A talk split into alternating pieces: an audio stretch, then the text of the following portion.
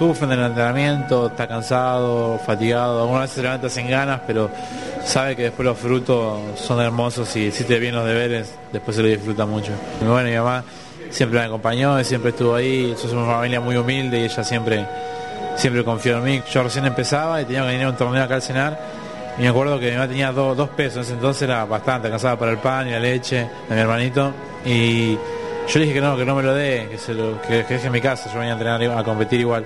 Y ya agarré, me lo puso en el bolsillo, yo cuando llegué acá metí la mano en el bolsillo porque hacía frío y, y encuentro que estaba la plata ahí, entonces eso, eso me quedó siempre, me marcó para mi carrera, quiero ser- llegar a mayores y ser un atleta de elite.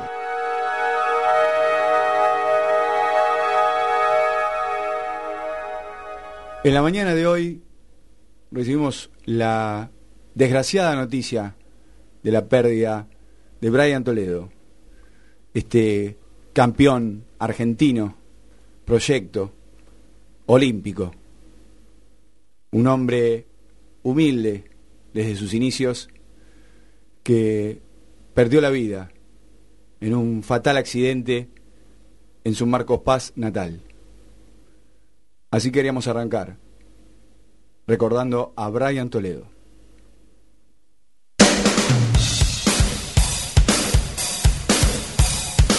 No te muevas.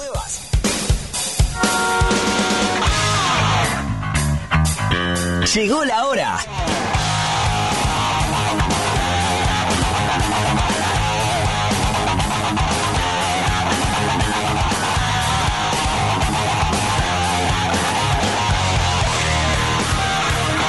Noche en pelotas está por comenzar.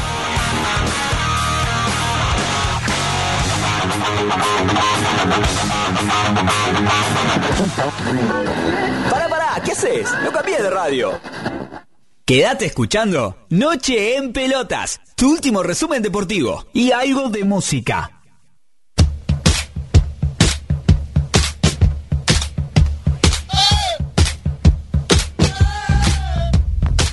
Nosotros hicimos acá nuestro trabajo, así que contento por la victoria. Sinceramente todos a veces miramos porque sabemos los equipos que vienen atrás como Boca. Dejar ahora la presión un poco del lado de River. Me gustó el, el que vinimos a esta cancha a ganar, eso es la. No, no especular. Y eso es un ADN nuestro. La verdad que el equipo está jugando y también está jugando muy bien, que eso, eso hay que remarcar, no solamente gana, sino que juega bien, gusta. Si nos tapan a Enzo Pérez, que es el jugador nuestro que saca la pelota, y nos fastidiamos y no encontramos el primer pase, eh, tenemos que jugar a través del segundo. Eh, y eso es un equipo que entiende, que es inteligente. Me siento, la verdad que muy bien físicamente, eh, muy confiado y, y ojalá siga así. Los árbitros deberían tener un poco más de cuidado con todo lo que se habló entre semana. Creo que me la cobra más que nada por, por, por todo lo que se dijo. Seguimos dependiendo de nosotros mismos y eso no nos pesa. Venimos haciendo las cosas bien y bueno, después siempre queda esperar a ver qué pasa con River. Dentro de todo tenemos que hacer nosotros las cosas bien y, y meterle presión. Nos quedan dos partidos, cada vez somos más cerca, pero, pero no hay que bajar los brazos hasta el final. Y sale campeón. No, no, nosotros seguimos haciendo nuestro trabajo. Dentro de dos fechas River es Quizás.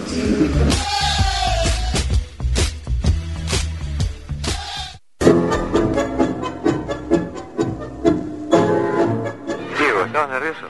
Sí, bastante. ¿Cuándo te enteraste que integrabas el banco de suplentes de la selección nacional? Bueno, Branti me había dicho que el viernes, después de terminar la práctica del juvenil, contra la mayor me había dicho que, que, me vaya a concentrar a las diez y media, pero que no le diga nada a nadie. Que no le dijeras nada a nadie, ni a tus familiares. Sí, por supuesto, a mi mamá y a mi papá. A ellos le contaste. Sí, a ellos sí. Se ubicó en el puesto de Luque. Vos te sentís más cómodo como número 10, ¿no? Sí, sí. Yo soy número 10. ¿Tu papá y tu mamá estaban en la cancha? Sí. ¿Qué te dijeron? ¿Qué sintieron? ¿Qué experimentaron? No, ellos estaban locos de contento. Señora, ¿qué sintió cuando La se hizo? verdad, la verdad que cuando lo viste salir a la cancha, mi marido y yo nos pusimos a llorar. Y hay un barrio convulsionado. Argeriche al 2700, Villa del Parque. Lindando con la paternal, a cuadras nomás de la cancha de Argentinos Juniors, allí donde se hizo jugador de fútbol. Donde se hizo lo que siempre fue, pues nació para jugar al fútbol. Chao Maradona, suerte.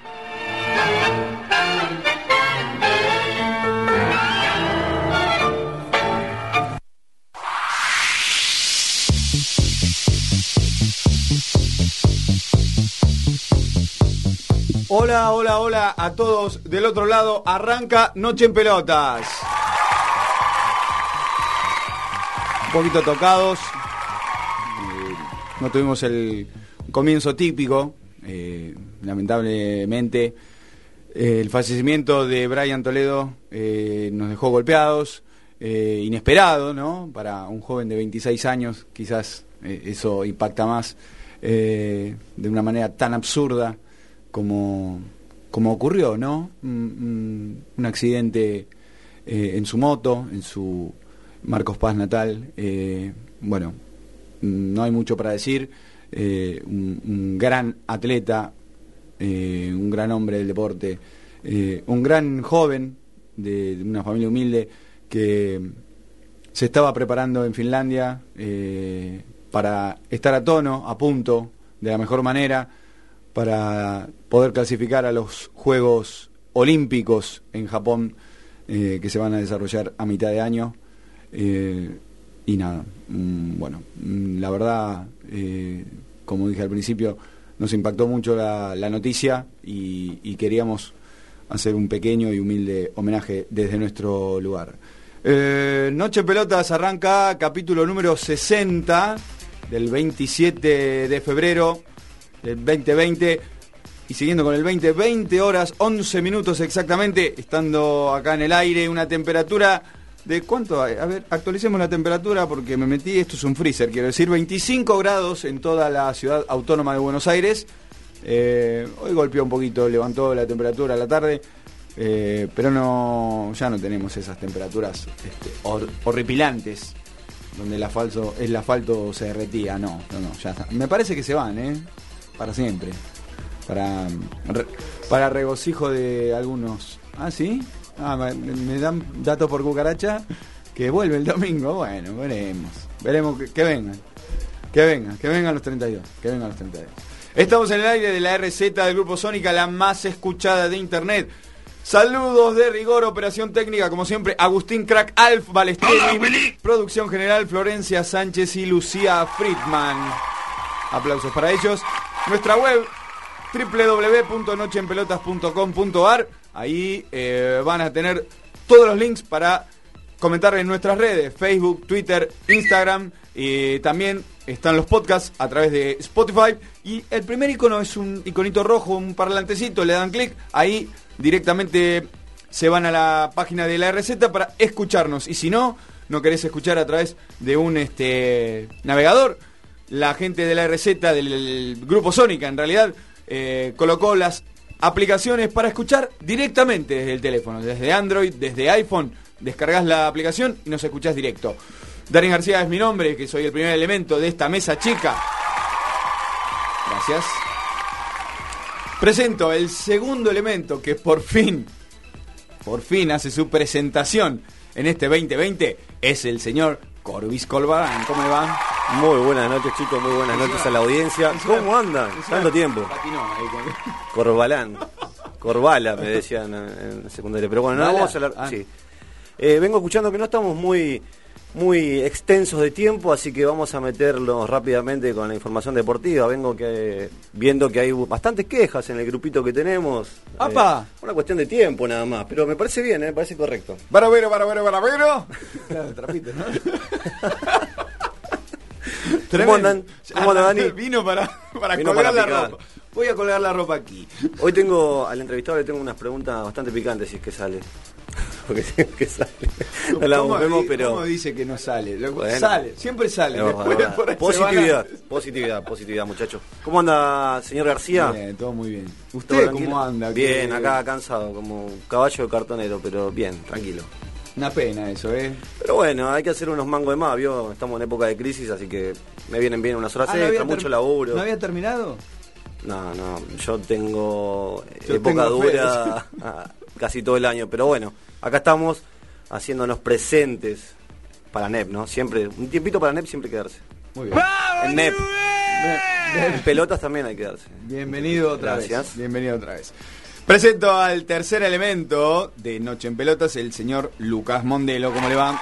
Buenas noches Dani, buenas noches Corbis, eh, Fer, ¿cómo andan todos?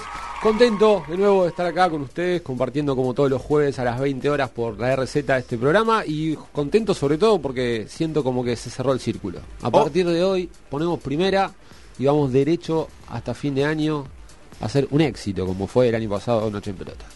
Ah, bien, es una sensación. Pensé que, iba, que me iba a- se iba a poner a hablar del clima. No sé por qué flashé eso, pero... No, hay que superarlo, ya está, ya está.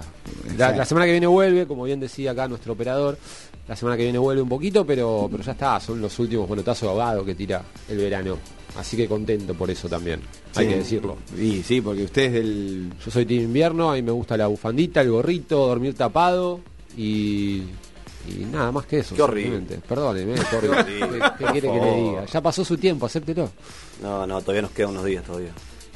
¿Y usted cuándo vuelve ahí a, a visitar a su... ¿Al sus pavo? familiares, sus pavos? Y quizás en abril me hago una escapadita, ¿eh?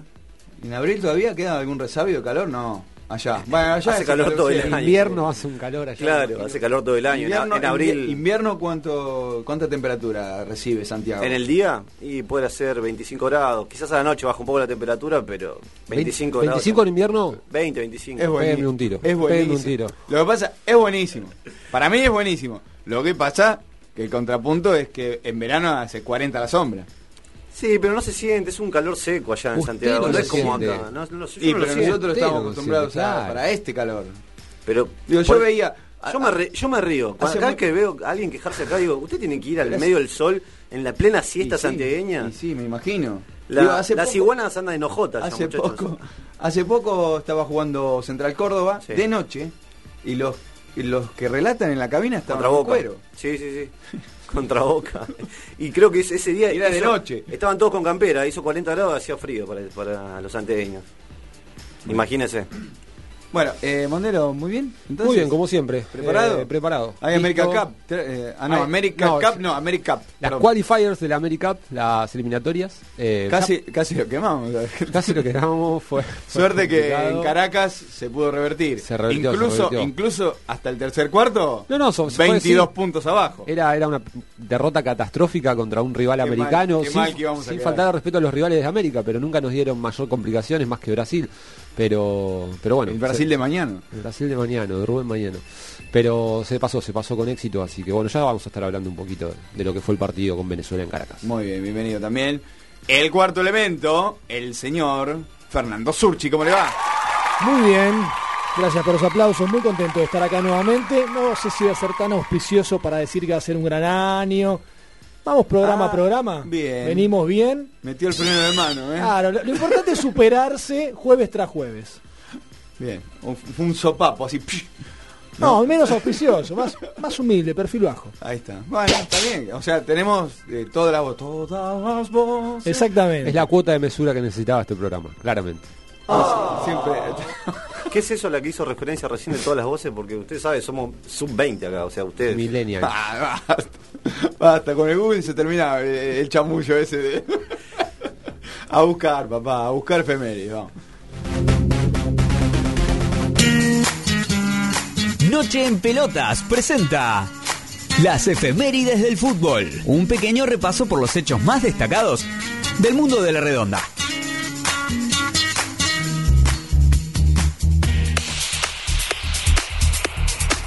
Un 27 de febrero pero de 1942 en Sarandí, provincia de Buenos Aires, nació Miguel Ángel Santoro, alias Pepe, histórico arquero del Club Atlético Independiente, equipo con el que ganó 10 títulos, entre ellos 4 Copas Libertadores. También jugó en el Hércules Español e integró el plantel de la selección argentina en el Mundial de Alemania 74. Muy bien, un día como hoy, pero de 1972, en el triunfo de Racing por 3 a 2 frente a Huracán, debutó en la academia el gran arquero Ubaldo Matildo, el Pato Filiol. Llegó proveniente de Quilmes y se fue del conjunto de Avellaneda, de Avellaneda al año siguiente para sumarse a River. Luego regresó en 1986. El 27 de febrero de 1977, en un partido amistoso disputado en la Bombonera, en el que la selección argentina derrotó a Hungría por 5 a 1, hizo su debut con la albiceleste Diego Armando Maradona. Con 16 años y 121 días, ingresó a los 20 minutos del segundo tiempo en reemplazo de Leopoldo Jacinto Luque. El Pelusa solo había jugado 11 encuentros en primera con Argentinos Juniors. Los goles ante los húngaros los hicieron Bertoni en tres oportunidades y Luque en dos ocasiones. En 1980 debut absoluto de Vélez Sarfields en la Copa Libertadores de América. Fue un empate 0 a 0 ante River en el Monumental. El conjunto de Liniers ganaría su grupo quedando eliminado del certamen en el triangular eh, sí, semifinal de la mano de Carlos Bianchi. También sería campeón del continente recién en 1994. Muy bien, también un día como hoy, pero de 1991, una histórica victoria de Boca Juniors en Copa Libertadores. Perdía 3 a 1 frente a River en la bombonera y terminó ganando 4 a 3 con una tremenda pirueta de Diego Fernando Latorre. Gambetita, bueno, un apodo más reciente que se, nos lo vamos a decir ahora, hizo dos y también convirtieron Junta y Marchesini. Para el, para el millonario marcaron Juanjo Borrelli con dos goles y Zapata.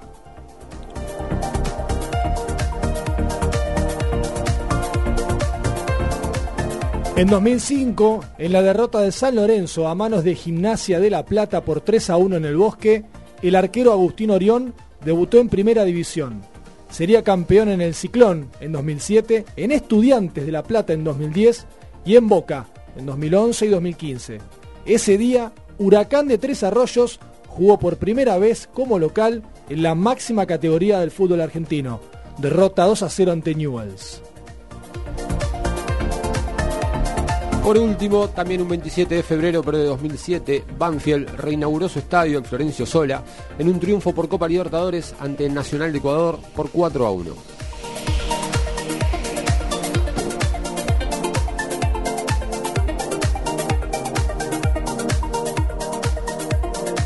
Bueno, nutrido efeméride, pero hay algo estelar. Y el debut del Diego, claramente, ¿no? El polémico Diego Armando. Escuchábamos también. Sí, mi amor, me encanta. Escuchábamos también en la, en la presentación una vieja nota que le hacía eh, Tito Biondi, este, sus primeros pasos con, con, la selección, que hablaba de Menotti y hablaba de lo nervioso, que incluso Menotti le había dicho que no diga nada, que estaba concentrado. Y Biondi le pregunta, pero nada, ni a tu familia, sí, no, mi papá sí. Un nene Maradona, un nene. Tremendo. Que sin saberlo en ese momento, sin saberlo ninguno de los argentinos en ese momento y el mundo, cambiaré la historia de la selección argentina. Porque hubo un antes y un después, con la aparición de Maradona, no solamente en el fútbol argentino, sino en el fútbol mundial. Todo lo que hizo después en Nápoles y bueno, la cuestión del Mundial 86 que fue, creo que icónico en el fútbol argentino. Después de eso no hubo otro mundial en el que la selección argentina sea recordada por un jugador de fútbol que haya logrado tanto en una selección y por un equipo tal vez tan táctico como el de Bilardo, tan esquemático. Así que creo que lo de Maradona, y hoy bueno, por ahí ya es noticia por otros aspectos, ¿no? que exceden lo futbolístico. Sí. Para aquellos que le gustan las analogías y eso, recordemos que Messi también debuta en la selección argentina en un amistoso ante Hungría y también se va expulsado, digo. Eh, esas similitudes, que después, bueno, en la cancha uno te puede gustar más o menos, los que lo han visto Maradona, obviamente optarán por el 10, y los que hemos vivido una época de Messi, bueno, yo tengo ahí una dualidad, todavía no sé bien a quién elegir, pero me quedo con los dos. ¿Usted no sabe a quién elegir? No. Pero yo le pongo, le propongo un juego fugaz. Dima. Si la, la de Alemania entraba como la que le hace el otro día el gol a. ¿A quién era? ¿Al Getafe? No, al Getafe no, al. ¿Levante? Eh, no, Eibar. no, el El Eibar. Eibar. y le hace el Eibar que entra por la izquierda y la, la cruza del segundo palo. Si entraba esa de Alemania, y claramente la de Goetze no, no existía porque no había largue, hoy ya tenía una resolución. Y la verdad, linda pregunta igual, ¿eh? Porque incluso me pongo a pensar con lo que decía Fer recién, digo, y ahí aparece, porque el, el fútbol es resultados. El Sí, fútbol claro. es figuritas, este, las más difíciles, a ver si las tengo. Messi con la copa, eh, el- los planteos tácticos de quizás Sabela, ¿por qué no? Se podía haber hablado más. este, lo que pasa es que la pérdida de la final, Sí, y desplomó- la, de, la siempre, ¿no? El segundo, nadie se acuerda. Bueno, yo no estoy tan de acuerdo con eso. Bueno, ya lo hemos charlado. No, pero bueno. no, pero no por una opinión personal, sino Ah, porque ok. el- el- lo que dice la, en el- general, lo que se dice en general, dice usted. Y bueno, está bien, igual sí, yo creo que se hubiera enaltecido muchísimo más la figura de Messi, eh, eh, claramente a lo que es ahora, ¿no? Que prácticamente, no sé si lo ningunea, creo que se ha ganado un respeto bastante grande a lo que venía, no sé, después de lo que fue la Copa América, recuerdan, en el 2011, donde se fue abuchado, me acuerdo de un tiro libre contra Colombia, último minuto, 0 a 0, la tira a la tribuna y creo todos silbando, ¿no?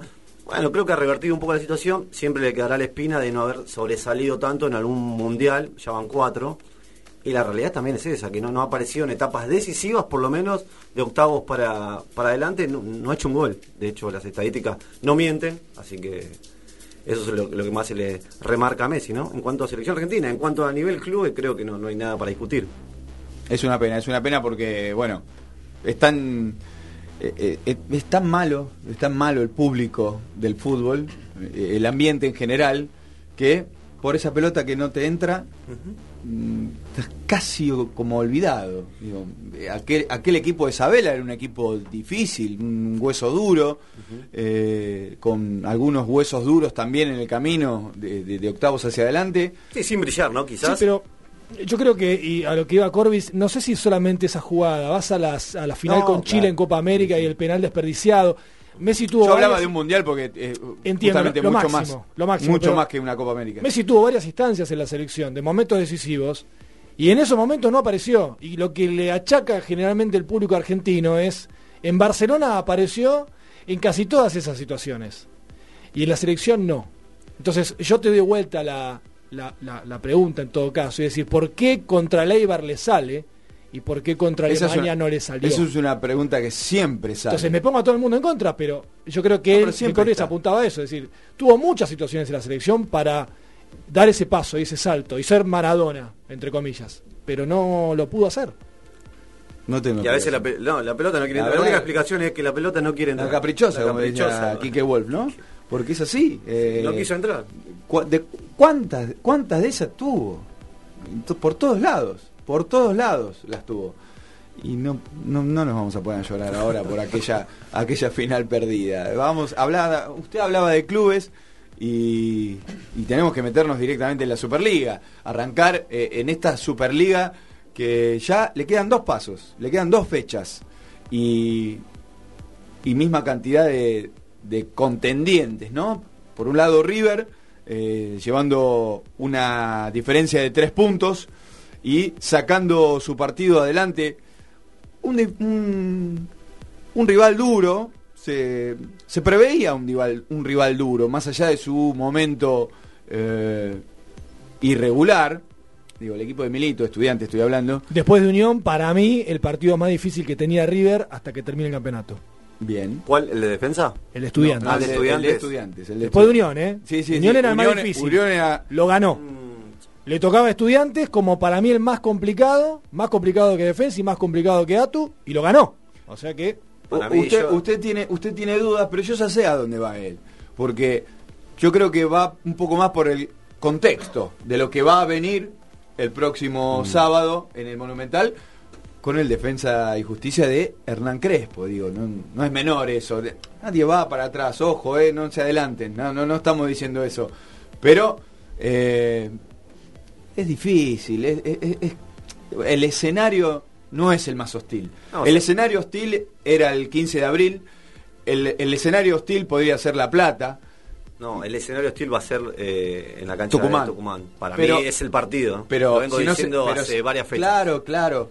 Si ese partido estaba más adelante, o cambiemos, estaba quizás Tucumán antes que La Plata, Pero era otra creo- cosa. pero- Pero, en la última no sabemos. Por ahí ya pero no hay va- chances. No, yo creo que va a haber chances. ¿Usted cree que Colón le puede sacar puntos a Boca? La Este verdad, Colón? la- eh, eh, ya nos vamos a ir metiendo de, de, de apartes, ¿no? No, digo, pero ten- relacionándolo con Pero este quiero, tipo. claro, pero no me quería meter en el análisis, pero yo veo un Colón roto. Más allá del el, el cementerio de los elefantes, Colón está roto. Perdió la, la Copa Sudamericana y se rompió todo.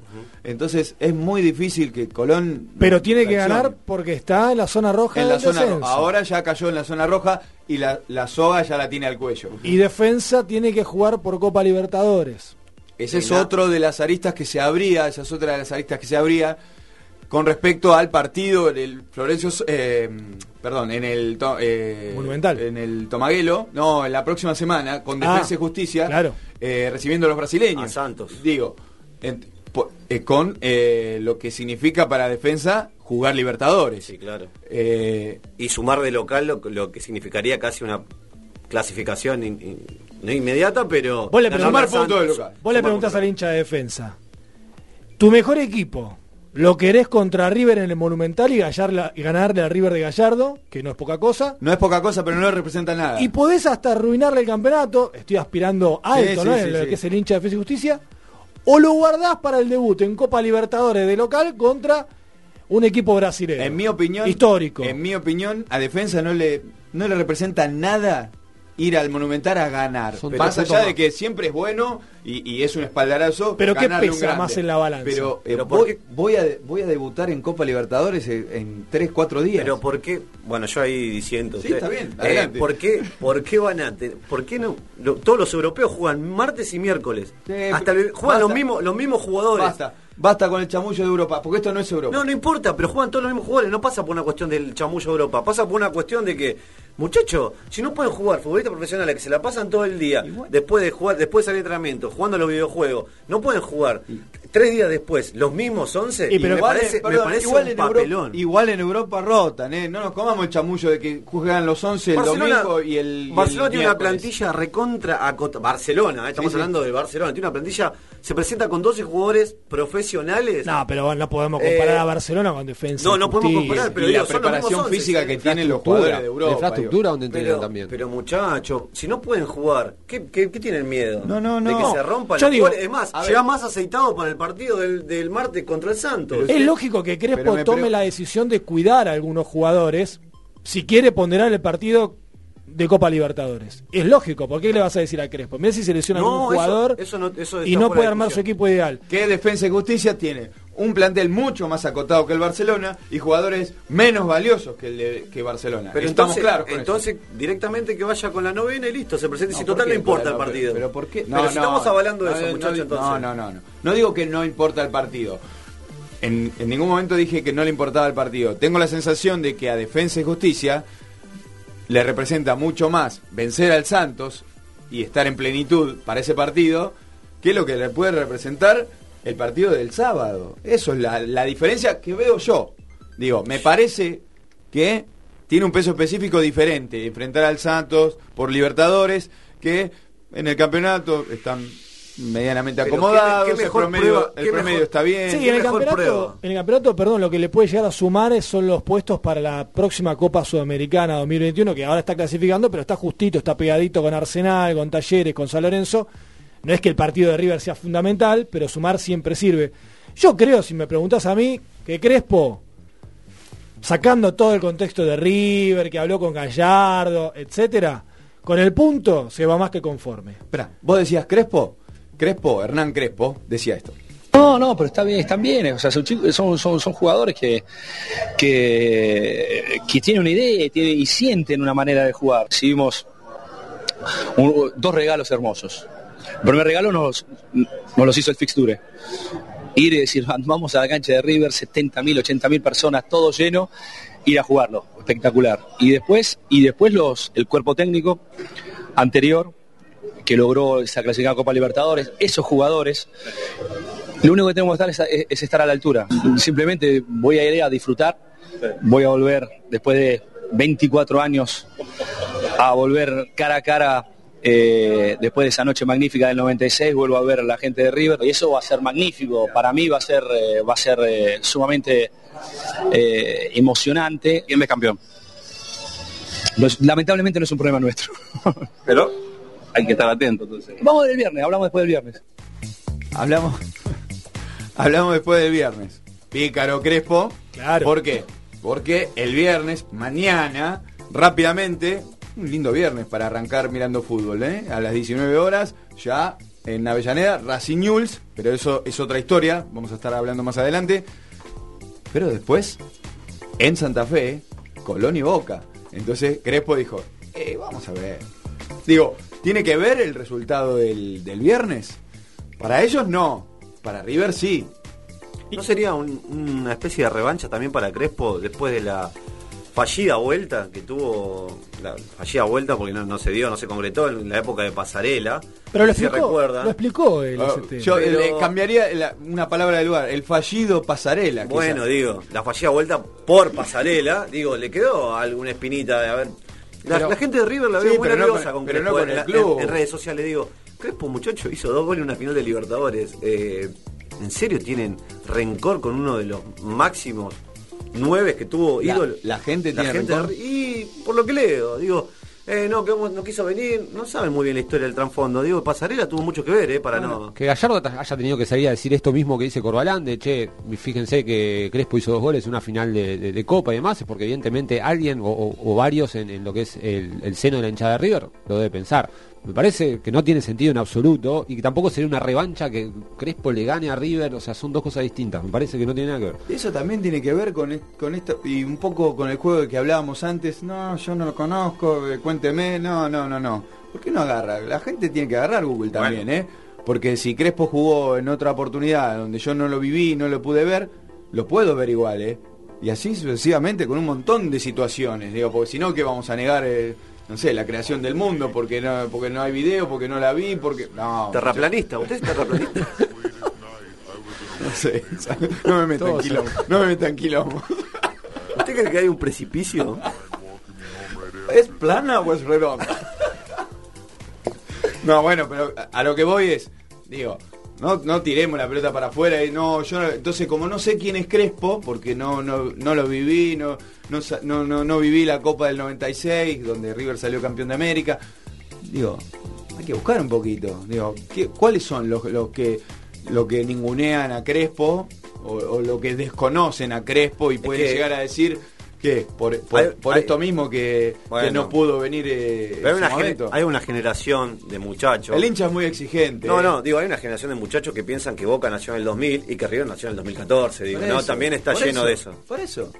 Digo, por eso. Eh, eh, Boca salió campeón del mundo de América. Sí, dos veces. 77, 78. Claro, el campeón del mundo también, digo. Pero lo y que- River ya había salido campeón del mundo en el 86. Bueno, la gen- bueno por eso le digo. Digo, está muy acotado el tema. ¿Mm? En definitiva, sacando las especulaciones de si, si- hay un, equipo un equipo titular, un equipo con variantes, con suplentes y demás.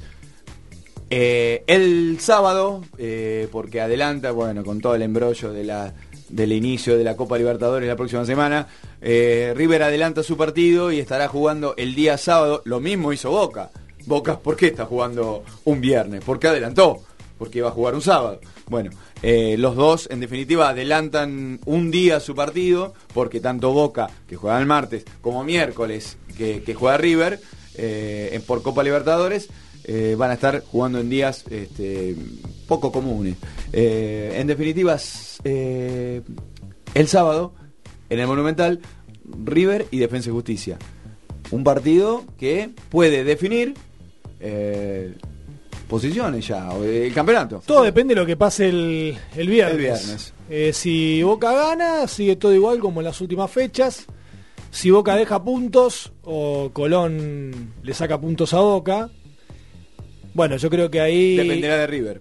va a depender de River, pero más allá de eso, me da la sensación de que si Boca pierde puntos con Colón, River va a salir a jugar mucho más mentalizado que los otros partidos, porque Gallardo tiene esa particularidad.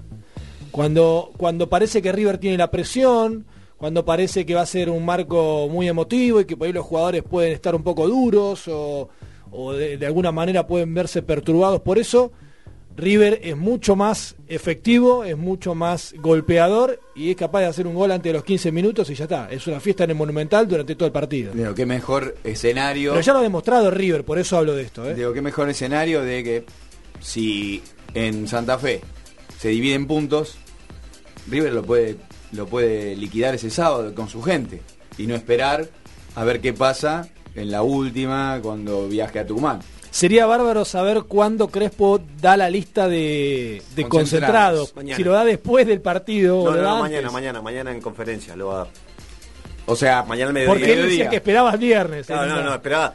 Digo, hizo un juego de palabras, creo que Claro, después claro. esperaba el viernes por el tema de Boca Colón, pero esperaba el viernes para ver las, los concentrados que iban a estar. Creo que van a, para mí van a estar la mayoría de los titulares, igual habría que ver, pero creo que van, a- van a jugar los titulares de, de defensa. River venció 2 a 0 en su visita a La Plata, un escollo dificilísimo. Era en papeles, lo fue una media hora, unos 25 minutos, donde hasta llegó a estrellar un tiro en el travesaño.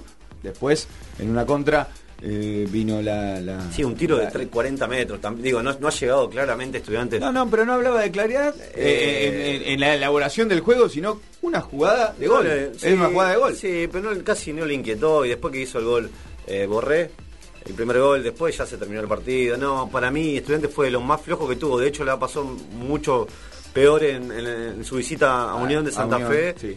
Que tuvo que dar vuelta, en- en- encontrarse con 1 a 0 abajo encima y dar vuelta al resultado. Eh, no, para mí, Estudiantes, yo lo venía visto jugar Estudiantes y la verdad no juegan a nada. Por más Macherano, por más Marco Rojo que esté, la verdad. Mami, no, Marcos, ¿cuánto duró? Un partido duró Marcos, ¿se rompió? Sí. Gallardo decía esto por Marco partido. Verde.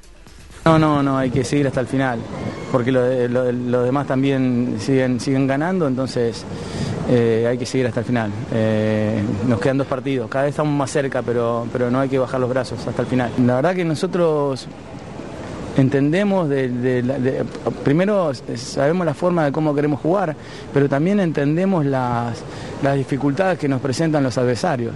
Y si no entendiéramos eso, eh, nos...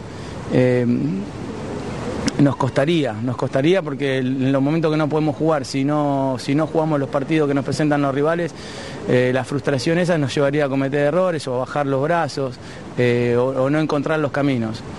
Y lo, lo que nosotros hacemos es, entender la- las, eh, los que nos proponen los rivales en algunos momentos y entender cómo hay que jugarlo. Eh, y después, eh, cuando nos dejan y nos dan la posibilidad, a través de, la jerarquía individual y, y- y la- y el funcionamiento del equipo, terminamos haciendo la diferencia. Lo que pasa es que cada vez es más difícil, ¿no? Pero bueno, está, está bueno que, que lo podamos entender de esa manera. Bueno, está confiado eh, Gallardo. ¿Tiene con qué?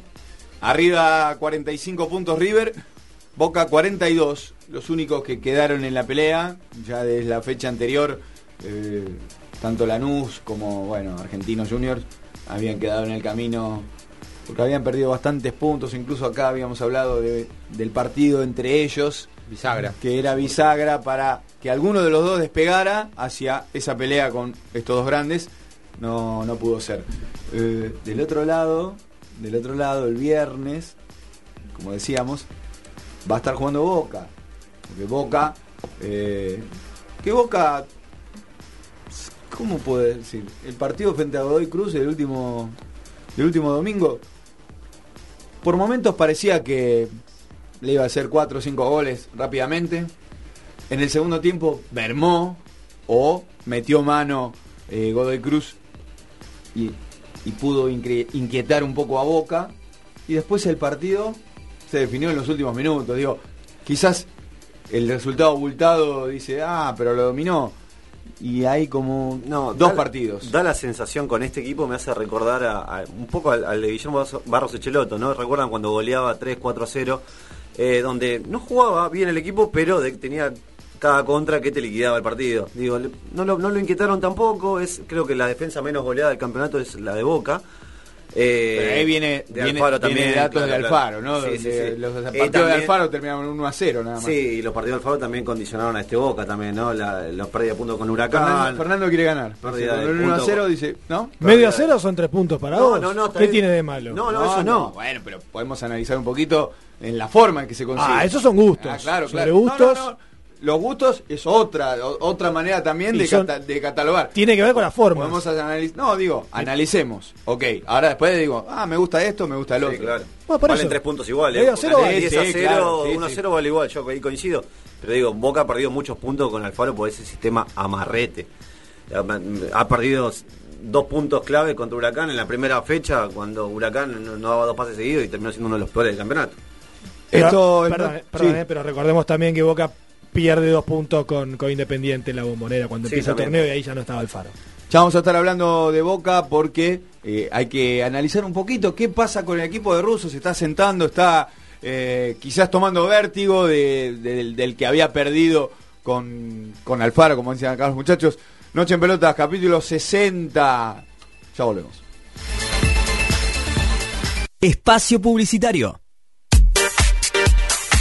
Si querés comunicarte con nosotros, también nos podés encontrar en Facebook, Twitter o Instagram como arroba Noche en Pelotas y en nuestra web nocheenpelotas.com.ar.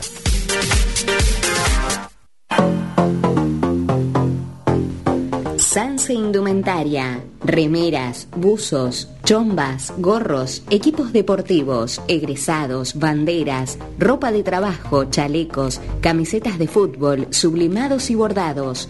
Encontralos en Humboldt y Pringles, Ramos Mejía. Comunicate al 1558 03 59 98 o al 44 64 30 68 en Instagram arroba Sanse Indumentaria, Facebook Sanse Sanse o al mail sanselocal arroba hotmail.com Sanse Indumentaria.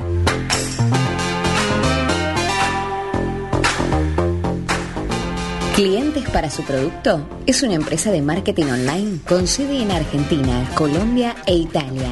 Expertos en conquistar compradores interesados en tu producto. Existen muchos clientes potenciales, pero ellos se encargan de encontrarlos para vos. ¿Te gustaría abonar solo por las personas interesadas?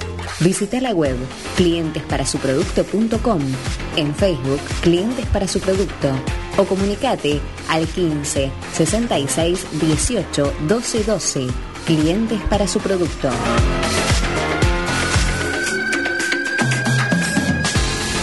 Cris Ramos Personal Trainer. Comenzá el día poniendo a prueba tus límites. Encontrá tu mejor versión con Cris Ramos Personal Trainer. Entrenamientos personalizados y grupales. Planificación basada en tus objetivos y capacidades. En Instagram, arroba Cris Ramos-personal trainer o al teléfono 1540 65 89 67. No dejes para mañana lo que podés hacer hoy. Cris Ramos Personal Trainer.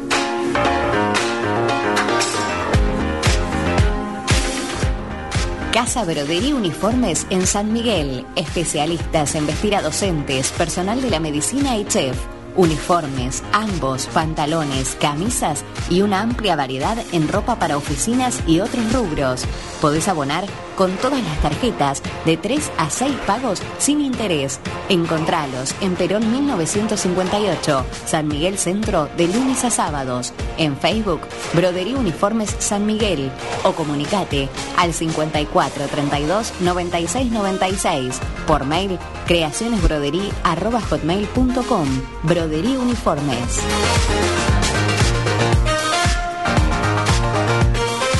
Impanato, Empanadas Express, 11 sabores en un solo lugar, horneadas en el momento. En Almagro, Perón 4402, esquina Yatay, WhatsApp 1526 11 2100. En Palermo, Jorge Luis Borges 2445, a media cuadra de Plaza Italia, WhatsApp 155 845 2445. Empanadas, pizzas y medialunas al mejor precio. Vení y comprobalo en sabor y valor. Impanato.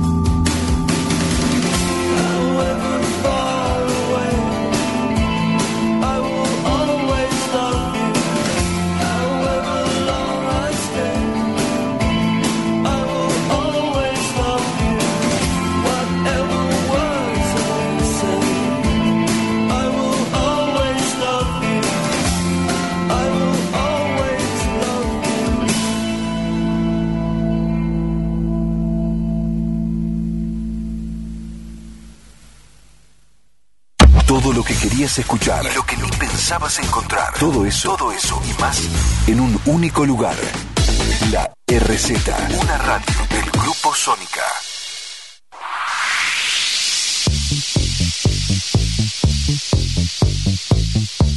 Segundo bloque, segundo cuarto de Noche en Pelotas, capítulo 60.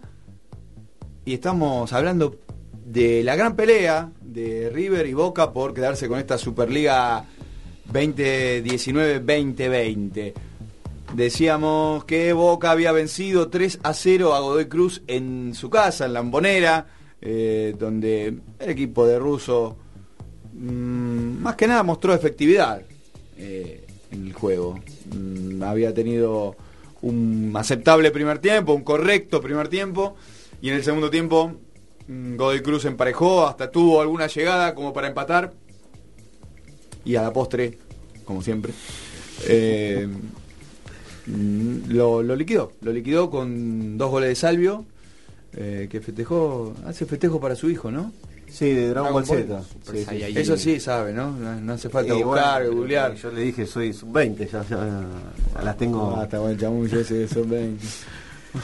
Eh, bueno, mostramos, está mostrando una, una buena cara, digo, eh, este equipo de Russo, ¿no? Empezó medio ahí dubitativo contra Independiente, bueno, también bastante condicionado por la expulsión tempranera de, de Esquiados a los 10 minutos, digo, jugar con uno menos casi 80 minutos te condiciona bastante.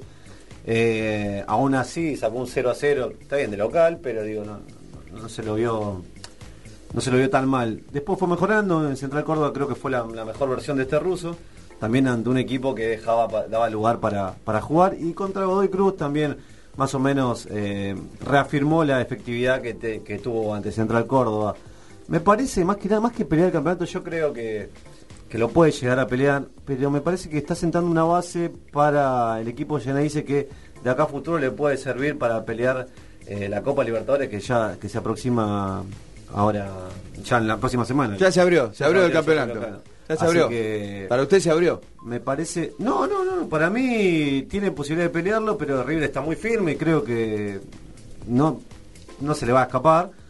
Eh, creo que la única cuenta pendiente, el saldo, ¿se, se acuerda cuando hablábamos del saldo que va saldando justamente, valga la redundancia, eh, Gallardo?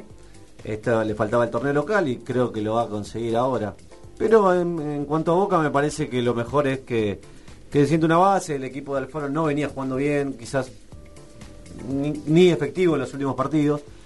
Eh, digo, vos estás buscando una identidad, creo que la puede llegar a encontrar, eh, tiene rendimientos, levantó unos rendimientos, creo que Tevez, mal que mal, está jugando algunos partidos ¿Qué bien, si- qué mal. significa pasa esa- mal que mal, por ejemplo? A ver, yo creo que, que Russo lo levantó a Tevez. Eh, Por lo menos eh, lo ubicó más cerca del área y creo que Tevez... Esa es la posición. Sí, y creo que también Tevez respondió con goles, cuando antes se le complicaba. Estamos, estamos de acuerdo, estamos de acuerdo que Tevez es delantero, ¿no? Sí. Delantero. Para Nueve. mí sí. Delantero. Para mí sí, y además por la situación física en la que está Claro. en la actualidad, es más para tenerlo cerca del área. Terminame la jugada y no te tires atrás para gestar porque te vas a, vas a llegar fundido al área. Por lo menos nos ponemos de acuerdo que es delantero. Ahora, ¿es 9 Tevez? Yo para mí sí. sí, sí, para mí es nueve. Para mí es un, nue- un, un falso 9. Pa- Así empezó también, ¿no? Recordemos que eh, era una de las características, características que tenía él, era defender la Sí, pelota de hecho, de- de espaldas en al la arco. Y- que gana Boca en mataba. 2003, 2003. jugó a Guillermo por un lado, Delgado por el otro y centro delantero era Era insostenible ese, Bueno, el nivel que mucho- tenía Tevez bueno, en ese momento. Yo creo que este Tevez eh, no es un, un 9 de área, un delantero referente en el punto penal que vos tenés que tener ahí para tirarle la pelota, sino que es un delantero que tiene llegada al área, que tiene que aparecer por sorpresa y que te puede resolver afuera del área con un remate de media distancia porque tiene buena pegada. Para mí a Tevez le tenés que dar movilidad. Es un jugador que tenés que, aparte por la trayectoria que tiene, la inteligencia que tiene, que él vaya encontrando su posición en la cancha de acuerdo al partido. Obviamente de los últimos metros. Pero si le parece que se tiene que tirar afuera porque entiende que esa posición tiene menos marca, tiene más lugar, que se tira afuera. Si entiende que tiene que estar adentro del área, porque por eso el Dano arra- arrastra marcas, que se tira dentro del área. El jugador decide muchas veces, y en A este eso. caso hay que dejarlo decidir a, a, Tevez. a eso iba Fer. El jugador decide. El tema es que Russo encontró esa solución, si quiere, por lo menos parcial, de no hacerlo jugar retrasado automático. El trabajo sucio lo hace justamente Soldano. Digo, Soldano se, se tira eh, al, mediocampo, recibe, eh, pelea, to- Soldano, pelea todas ¿qué las es? pelotas. ¿Qué es? Delantero. También nos vamos Pero a poner de acuerdo. Es, nueve, es delantero. ¿Es nueve, Hace Soldano? trabajo sucio para que, te, para que Tevez ahora se pueda lucir, por así decirlo, ¿no? ¿Pero qué vino a Boca a hacer trabajo sucio? Porque con Alfaro hacía lo mismo, Y pero no. de 8. Para mí Soldano es, ese sí es un delantero de área, con olfato de gol, pero cuando llegó Alfaro lo Pero utilizó engañaron, de otra forma. No, no sé, no, no, no, no estuve en la charla entre Soldano y Alfaro para ver qué le dijo y qué no, pero ni él. siquiera Alfaro, digo, lo engañó Boca. Porque Alfaro lo usa de 8, acá lo usan para el juego sucio, o sea, Ah, bueno. ni de 9 juega. No es tan fácil. A ver, llegar, calzarse la 9 o la No, camiseta que sea, esa posición, tener que pagar con goles a Palermo, le costó mucho hasta que empezó a hacer goles y Palermo es el más grande goleador de la historia de Boca o está cerca. Yo creo que hay que tener paciencia. Russo agarró un equipo, lo decíamos el otro día, Pero- hace algunas semanas que está eh, dirigiendo a Boca, No, hace bien. dos años. Pero- está encontrando un equipo en la recta final del torneo que tiene la obligación de ganar todos los partidos. Paciencia, paciencia si yo juego en el lugar que me puedo eh, destacar o me, o me puedo manejar de la mejor manera, digo. Paciencia es que Soldano juegue de 9 y le demos 4 o 5 partidos en esa misma posición. Pero paciencia para un jugador que es 9 y juega de 8, para un jugador que es 9 y juega de extremo o no sé de dónde juega. Digo, Sí, el 9. a los, los técnicos, ¿a qué juegan? Y el 9 básicamente vive del gol, ¿no? O sea, no cobro nada, digo, pero Soldano creo que lleva un gol en esta temporada. Es más, Dos. Uno, eh, va, bueno, en este año. en Uno este a año, Banfield. Uno a Banfield y, y la otra el- vez a. No, no recuerdo. No recuerdo en este momento ahora, sí. Atlético Eh, Tucumán, a- ¿no fue? A Tucumán. Un rebote que, Sí, a Tucumán. Ah, sí, que sí, pesca sí, fuera que- del área. Sí, porque Atlético Salvio no Tucumán. define bien y corrige. Justamente por jugar en la posición en la que juega. Claro. Bueno, Mira cómo es el fútbol. Bueno, pero es el así. fútbol, el fútbol es así, claro. O sea, la pelota no sabe para qué lado puede salir, pero no necesariamente puede ser un acierto de Russo que lo puso ahí. Bueno, no sé. Igual la gente lo, lo banca mucho. Sí, sí, porque Porque es un tipo dócil. aguerrido. Es un tipo dócil que dijo, bueno, sí, voy para adelante, estoy acá. yo creo que también porque es perfil bajo. Claramente. Eh, vino- muy bien, ¿eh? lo, lo he escuchado varias veces, se expresa bastante bien. Voluntarioso. Hablando del partido Boca Colón, un dato de Colón. que es este próximo viernes, mañana, 21 horas en Santa Fe, en el cementerio de los elefantes. Hace ocho partidos que no gana Colón. De los últimos 24 puntos sacó dos, dos empates. El tema es que uno de esos Está empates todo roto. fue con Racing, que venía de ganar la Independiente. No es Uno a cosa uno. menor ese empate. ¿Qué quiero decir con esto? Gol de Saracho y gol de Morelo. Para mí, así como el partido más importante o más difícil que tuvo River en esta recta final fue con Unión, el de Boca fue contra Central Córdoba de Santiago del Estero. Ah. Porque Central Córdoba venía mejor que Colón.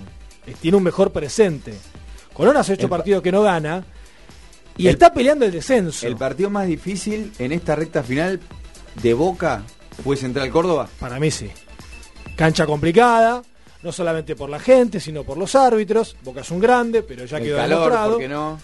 Eh, el calor y un equipo que venía jugando bien.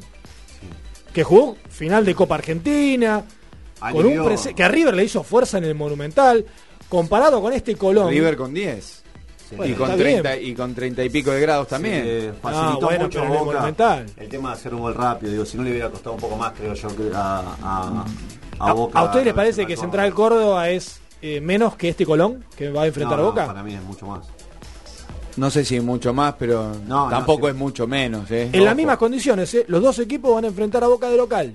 No es Sí, que, sí. que- que Colón va a la bombonera. Entonces, y con la presión de A- tener que acá, el sumar, conte- acá el contexto cambia, digamos, eh, Sí. la ecuación. Como, di- como Colón dije, ahora. como dije, Colón está roto y Colón ahora está en rojo aparte de roto.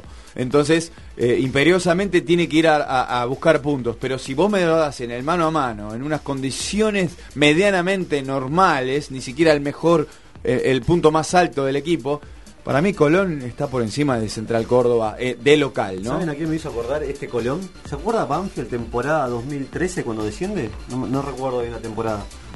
Que no lo tenía nadie ahí en los promedios. Digo, Colón siempre se ha manejado casi Sí. neutro. Y empezó a caer, empezó a caer y Banfield se fue. En 5 o 6 fechas Banfield se fue. no lo veía nadie. Nadie lo veía. No lo fechas. veía Hasta que apareció en la hasta que zona apareció roja. Dos, tres fechas antes dijo, uh, pará, Banfield.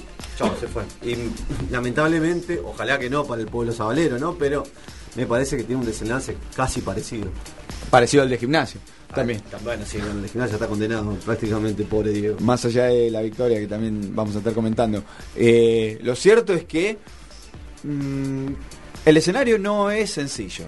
Más allá de, de lo roto que esté Colón y de- digo, Colón de local, eh, con urgencias y, y Boca. Siempre, no sé si con la urgencia, pero siempre con la zanahoria de tengo que ganar. Yo creo que eso le va a jugar en contra a Boca. Eh, y creo que esta fecha 22 se define, se define el campeón de la Superliga. Yo creo que Boca va a dejar puntos en Santa Fe, pese a lo que estábamos analizando sobre el rival. Por esto mismo que, que contás, Dani, el tema de tener que siempre correr de atrás y la obligación de ganar. Cuando River está esperando un resultado y tiene la ventaja de tres puntos más, con su gente en el, en el Monumental. eh, Está todo, me parece, armado, entiéndase en el buen sentido, para que River viva la fiesta, que merece también. Y, y, Boca, más allá del rival, tiene una parada difícil en Santa Fe porque siempre es complicado. Entonces, me da la sensación de por cómo está armada la fecha, que, que Boca puede llegar a perder algún punto y River ya con ese resultado puesto, me parece que se consagra campeón en la fecha 22. Miguel Ángel Russo, técnico de Boca, decía esto post partido. Pretender que tengamos 90 minutos de una forma o una manera tampoco es simple, ¿no? Pero en muchos pasajes, de mucha forma y manera, hoy es importante tanto ganar, pero también la de qué forma y de qué forma y de qué manera, ¿no? No, ir dándose primero lo que estamos jugando, que es importante y que no tenemos, muy importante lo que estamos jugando, y no tenemos margen de error, nosotros sabemos que tenemos que ganar, no hay otra manera, otra alternativa. Sí elegimos, y esto es lo bueno, la mejor forma de ganar, pero por una, por una conciencia, una de todo, no es mía sola, ¿no? Entonces, bueno, eh, es bueno que ocurra, es bueno que lo manejemos de esa forma, de esa manera, porque entendemos que eh, pueden jugar este, a un fútbol de un nivel importante. Hoy hay muchos niveles que, que han ido subiendo, eh, han ido progresando, han ido creciendo en todo eso. Estamos buscando una forma y una línea. Todavía falta mucho, pero estamos en ese camino. ¿no? Bueno, la última frase de Russo podría ir en consonancia con lo que dijo nuestro amigo Corbis, ¿no? Vamos por ese camino. Habla del camino, habla del futuro, quizás. Eh, y el futuro inmediato, más allá de su partido con Colón, las ganas de forzar un desempate con River, porque no, o sea, imagino que, que Russo y toda la gente de Boca lo- así lo desea. Lo futuro inmediato es la Copa Libertadores, la ansiada séptima. y, y esto es un, un buen camino para hacer tierra fértil y enfrentar ese, ese torneo continental. Sí, sí, sí. Hablando, bueno, de- para redondear esta parte de- del torneo continental que hablabas, Dani, se confirmó el último integrante del grupo de Boca, eh, va a ser Independiente de Medellín, que le ganó a Atlético Tucumán por penales y va a compartir grupo contra, con Boca, Libertad de Paraguay y Caracas de Venezuela. Esto es Noche en Pelotas, capítulo 60. Tanda y volvemos. Desde Buenos Aires, Argentina, vía internet hacia todo el mundo, transmite la RZ. La RZ. Desde sus estudios ubicados en Avenida Callao 194, Ciudad Autónoma de Buenos Aires. La RZ. Una radio del Grupo Sónica. Una nueva hora comienza en Argentina. Son las 9 de la noche. Sentite a gusto con tu cuerpo. Si querés bajar de peso y disfrutar una alimentación consciente y saludable, consulta a una profesional, licenciada Andrea Purita. Te espera para elaborar un plan de acuerdo a tu necesidad y posibilidades. Licenciada Andrea Purita, nutrición a tu medida. Consultas al 4807-8333. Hobson Brewing House. Productores de cerveza artesanal. Encontranos en Instagram, hobson.bh y en Facebook, Hobson Brewing House. Hobson. Creemos en lo que hacemos. Forma parte de la programación de las radios del Grupo Sónica. El grupo radial más importante de toda la Argentina. Y hacete escuchar. Comunicate por teléfono 4371-4740 o por WhatsApp 11 2262 7728. En Grupo Sónica hay un espacio exclusivo para vos. En tu celular tenés tu mundo. Y tu mundo está conectado la RZ. Bájate la aplicación desde Play Store y App Store. No te quedes afuera. La RZ. En la ciudad autónoma de Buenos Aires, vivir mejor es ley. Legislatura de la Ciudad Autónoma de Buenos Aires. www.legislatura.gov.ar Tu rutina termina cuando arranca After Office. Cine, teatro y pochoclos. Viajes y todo lo que está bien. Entrevistas, tus planes para el fin de ya los pensamos por vos. Después de trabajar. Descubrilos todos los viernes a las 19 por la RZ. Si querés ser parte, seguinos por Instagram, arroba la RZ Radio. Sentate, sentate, ponete cómodo, relájate y no pienses en nada. Que nosotros hacemos el resto. La RZ, RZ, se mueve a otra velocidad.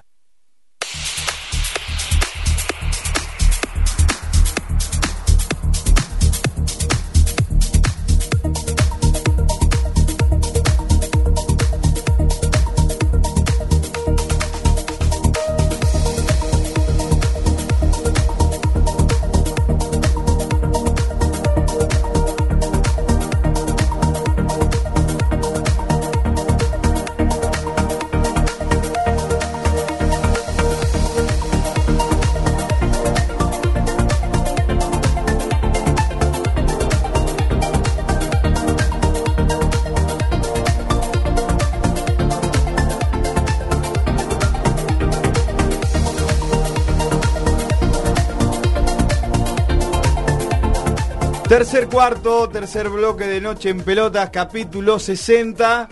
Seguimos con 25 grados en toda la ciudad autónoma de Buenos Aires. Acá alguien hizo una seña, ¿no? Metieron, eh, bajen la temperatura, ¿no? Porque estaba de otra manera. O yo estoy... Está caldeado, me parece. Un poco kenchi. Bueno, y ya no, no vamos a ahondar en detalle. Hablando, hablando así, que me metió Diga. el portuñol ahí. Diga. Tenía una efeméride, ¿no? De una patadita. ¿Qué, qué- qué me contó? Ah, la patadita que le da a Braieri. Se cumplen siete años hoy de la patada de Braieri jugando para Arsenal ante Ronaldinho. ¿se Que viva el acuerda? ¿Se cuenta ese tipo de efemérides? ¿Se cuentan los años de La de? Sandoná, al mundo, no sé cuándo Claro. fue, pero también se cumplía... 90 y pico es eso. ¿eh? 94, 93, ¿cuándo más o menos por ahí? fue? 95. 95, bueno. 95, era Copa la Sudamericana, no sé. de- No, no, no, era. ¿Libertadores? Libertadores. Qué hermosa piña. Flamengo Vélez, Vélez. vino y se hizo pícaro eh, el mundo. Le, le- pegó un sopapito. Y después no la aguantó. ¿Qué, con Flavio? No. Lo único, lo único que para mí no correspondía de esa acción fue la que fue de atrás la acción, ¿no? Fue de atrás. Así no se la de costado, de Y, costado. pero no lo ve venir. eh, El brazo sale de atrás, el brazo sale de atrás. Están a la par casi, pero el brazo viene de atrás. Bueno, pero por bocón. con el antebrazo, ni, lo- ni le pega. El mundo, dale. Oh, animal. ¿Qué pará? No lo, no lo salude después el mundo por su cumpleaños. Lo vamos eh. a saludar igual. y que después cuente qué, qué pasó con Flavio. Claro, un saludo afectuoso.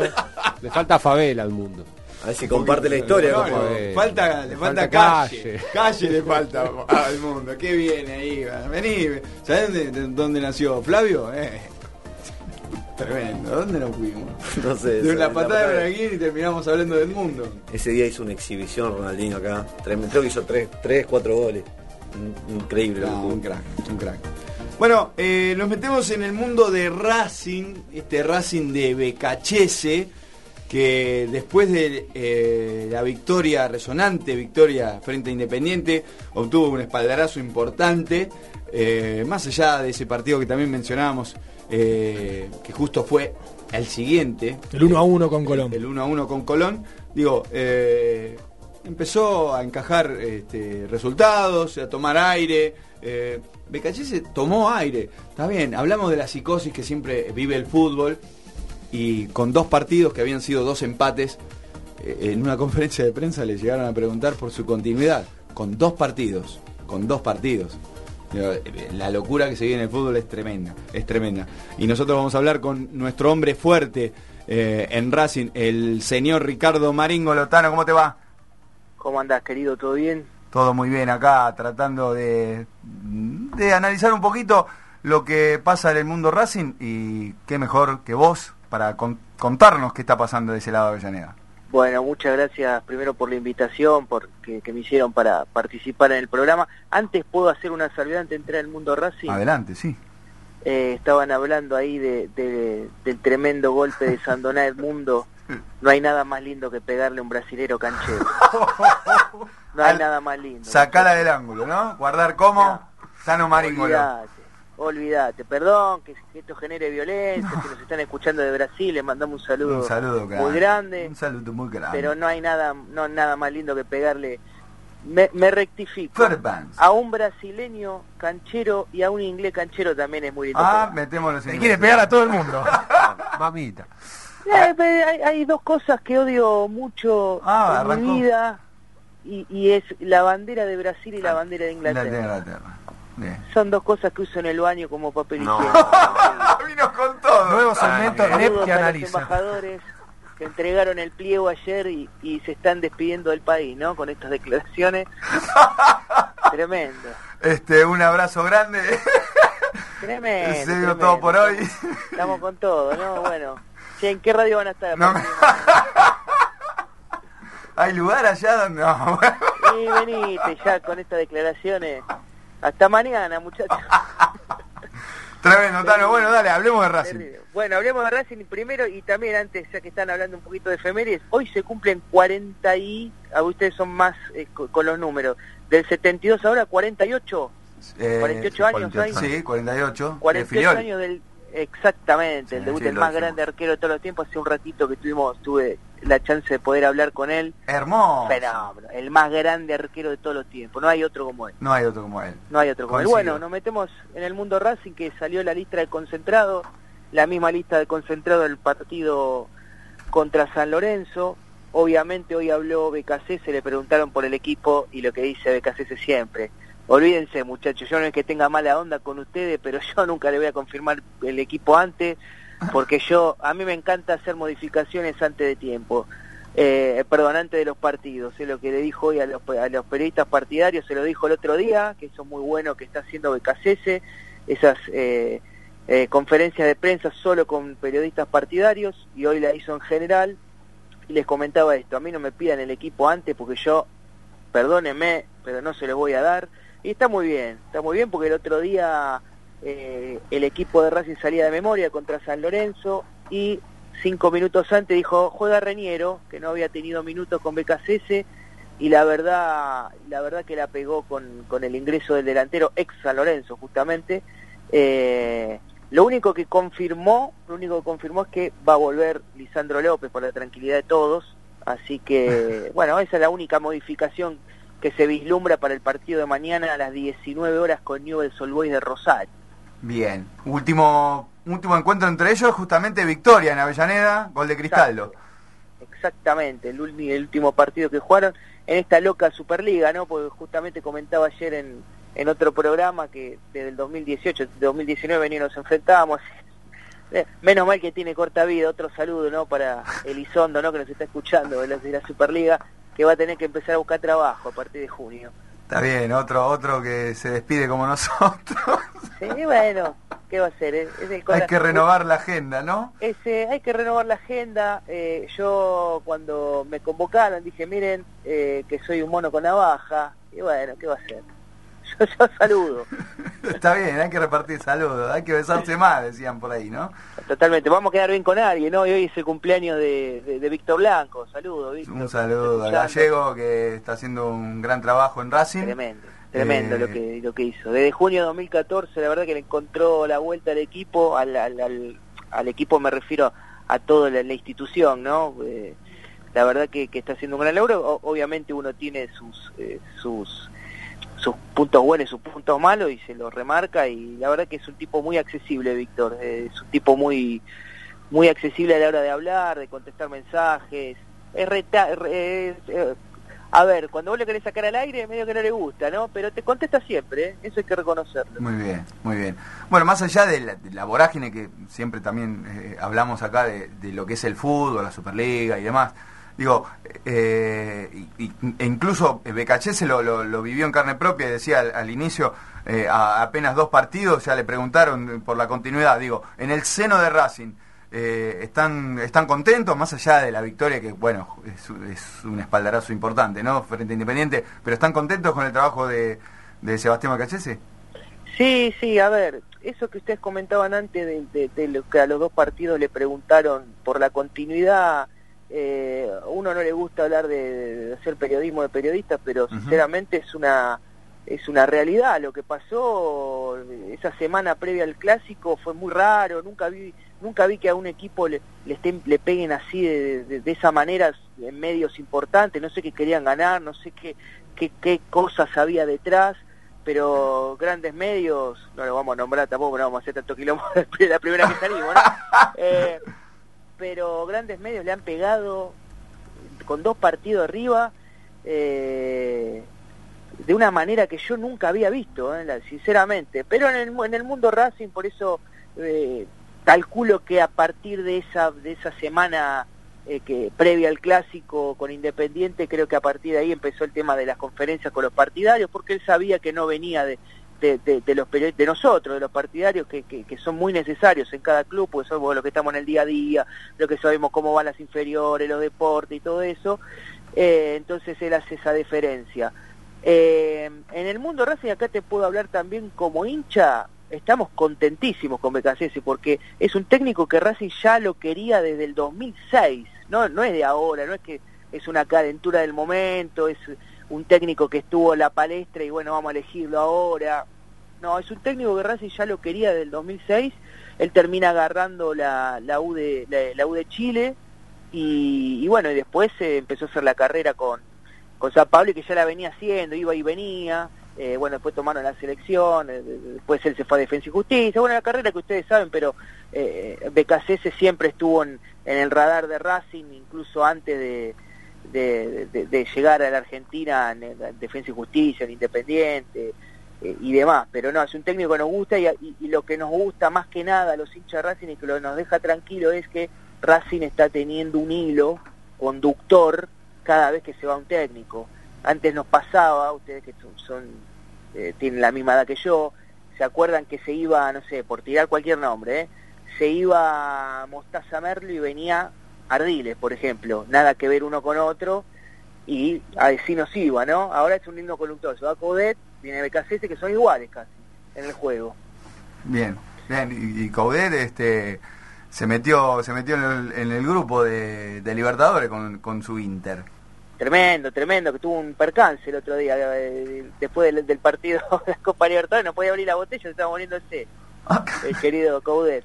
Le estaban haciendo, no sé si la pudieron ver, veanla que es muy graciosa, le están haciendo una pregunta y él tratando de abrir la botella, eh, y no la podía abrir y termina con los dientes abriendo la botella. Tremendo. No, adelante, de- ahí en el medio de la nota. En el medio de la No nota, la vi, le, le- le están haciendo la pregunta a él y dice, bueno, conteste el jugador que yo no puedo abrir la botella, le dice.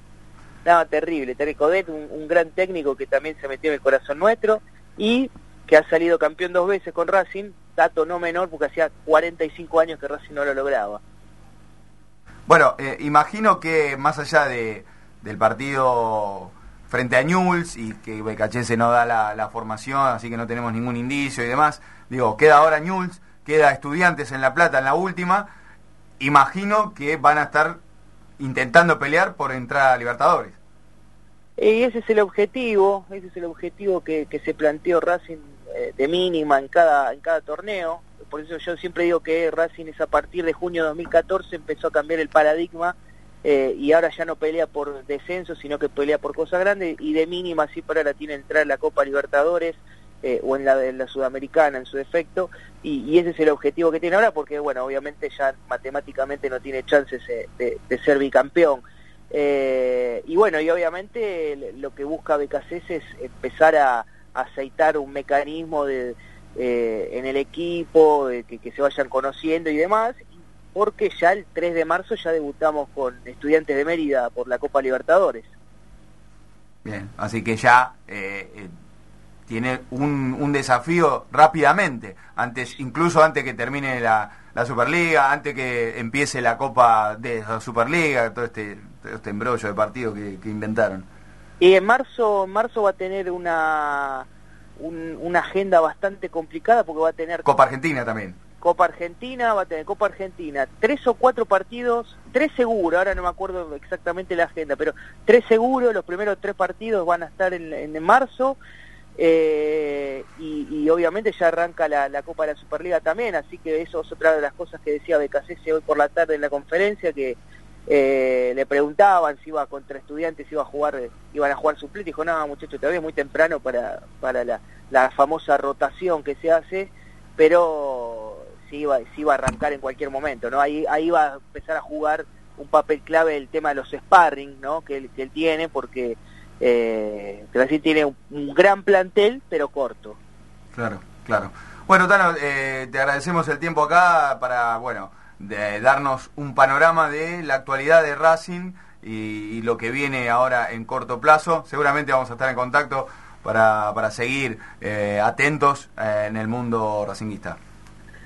Sí, sí, obviamente, cuando quieran ustedes me llaman, no, no hay problema. Déjame decir lo último, el sábado quiero invitar a toda la gente de Racing y la que no es de Racing también. Al fin las chicas pudieron lograr jugar en el cilindro. El sábado a las 17 horas, Racing contra Villa San Carlos, van a jugar las chicas en el ¿El cilindro. equipo del Tano? primera- ¿De Tano el, Spinelli? el- el- el Tano menos famoso de Racing, como le decimos. Un Eh, maestro, el Tano. un fenómeno, un fenómeno, gran tipo, gran técnico. Eh, tenía un equipo ahí en Platense medio medio choto, pero bueno, ¿qué va a hacer? Eh, así que bueno, las chicas van a estar jugando a las 17 horas del sábado contra Villa San Carlos. Segunda vez que van a jugar. La primera fue un amistoso contra Independiente que le ganamos 2 a 1 y esta es la primera vez oficial que van a jugar ahí. Bueno, éxitos para las chicas también eh, y el equipo el equipo del Tano. Le mandamos un gran abrazo de acá también a, a ese a ese gran a esa gran persona, a ese gran técnico como decías. Con esa gran cabellera que tienen, Sí, obviamente. un montón. Te mandamos un abrazo grande, Tano, y estamos en contacto. Dale, muchas gracias y muchos éxitos para el programa. Gracias, hasta la próxima. Hasta la próxima. Ahí estaba nuestro hombre fuerte de Racing, eh, Tano Maringolo. Bueno, no, no pudimos tener este el 11 probable, incluso ya tenemos a menos de 24 horas tenemos el partido y Becache se juega al misterio. No, puedo hacer cambios sobre el momento. Bueno, nada, sí. Eh, la, la Copa, no, la Copa no, ya está un embrolla con esta Superliga. Eh, sabe que se disuelve, ¿no? Se disuelve. Vuelven los campeonatos cortos. O largos. Ese, No sé, ¿eh? No, no, vuelve, ¿No? está casi, está casi confirmado. No, casi Ah. confirmado que chau Superliga. Eso seguro. ¿Usted se acuerda a principio de año la, la disputa, a principio de año porque se formalizó, la disputa Superliga AFA? Sí, por el calendario. la- empezaron las cartitas de un lado, las cartitas del otro. Bueno. Iba a pasar. Estaba- Eso era, ese era el, el- el puntapié. Pero a Acá pedido de quién se creó la Superliga, pregunto.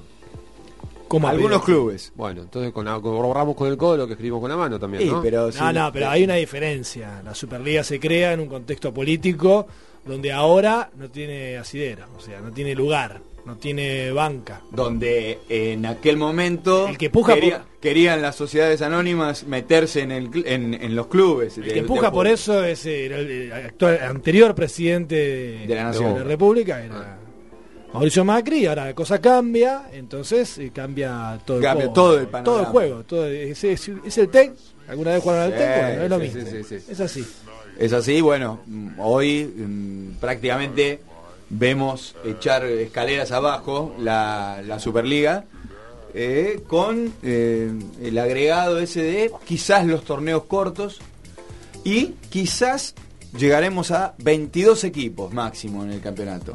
No vamos a llegar a 20. Y el tema de censos, que parece ser que, que máximo Tapia dijo que no hablaba. manda más del, del, del- del fútbol argentino, el Chiquitapia, no quiere los promedios, pero hay dirigentes que siguen empujando como para que eso tenga fuerza, porque, y está claro quiénes son los dirigentes que quieren que eso tenga fuerza, ¿no? Los promedios siempre favorecen a los clubes grandes, de mayor poder.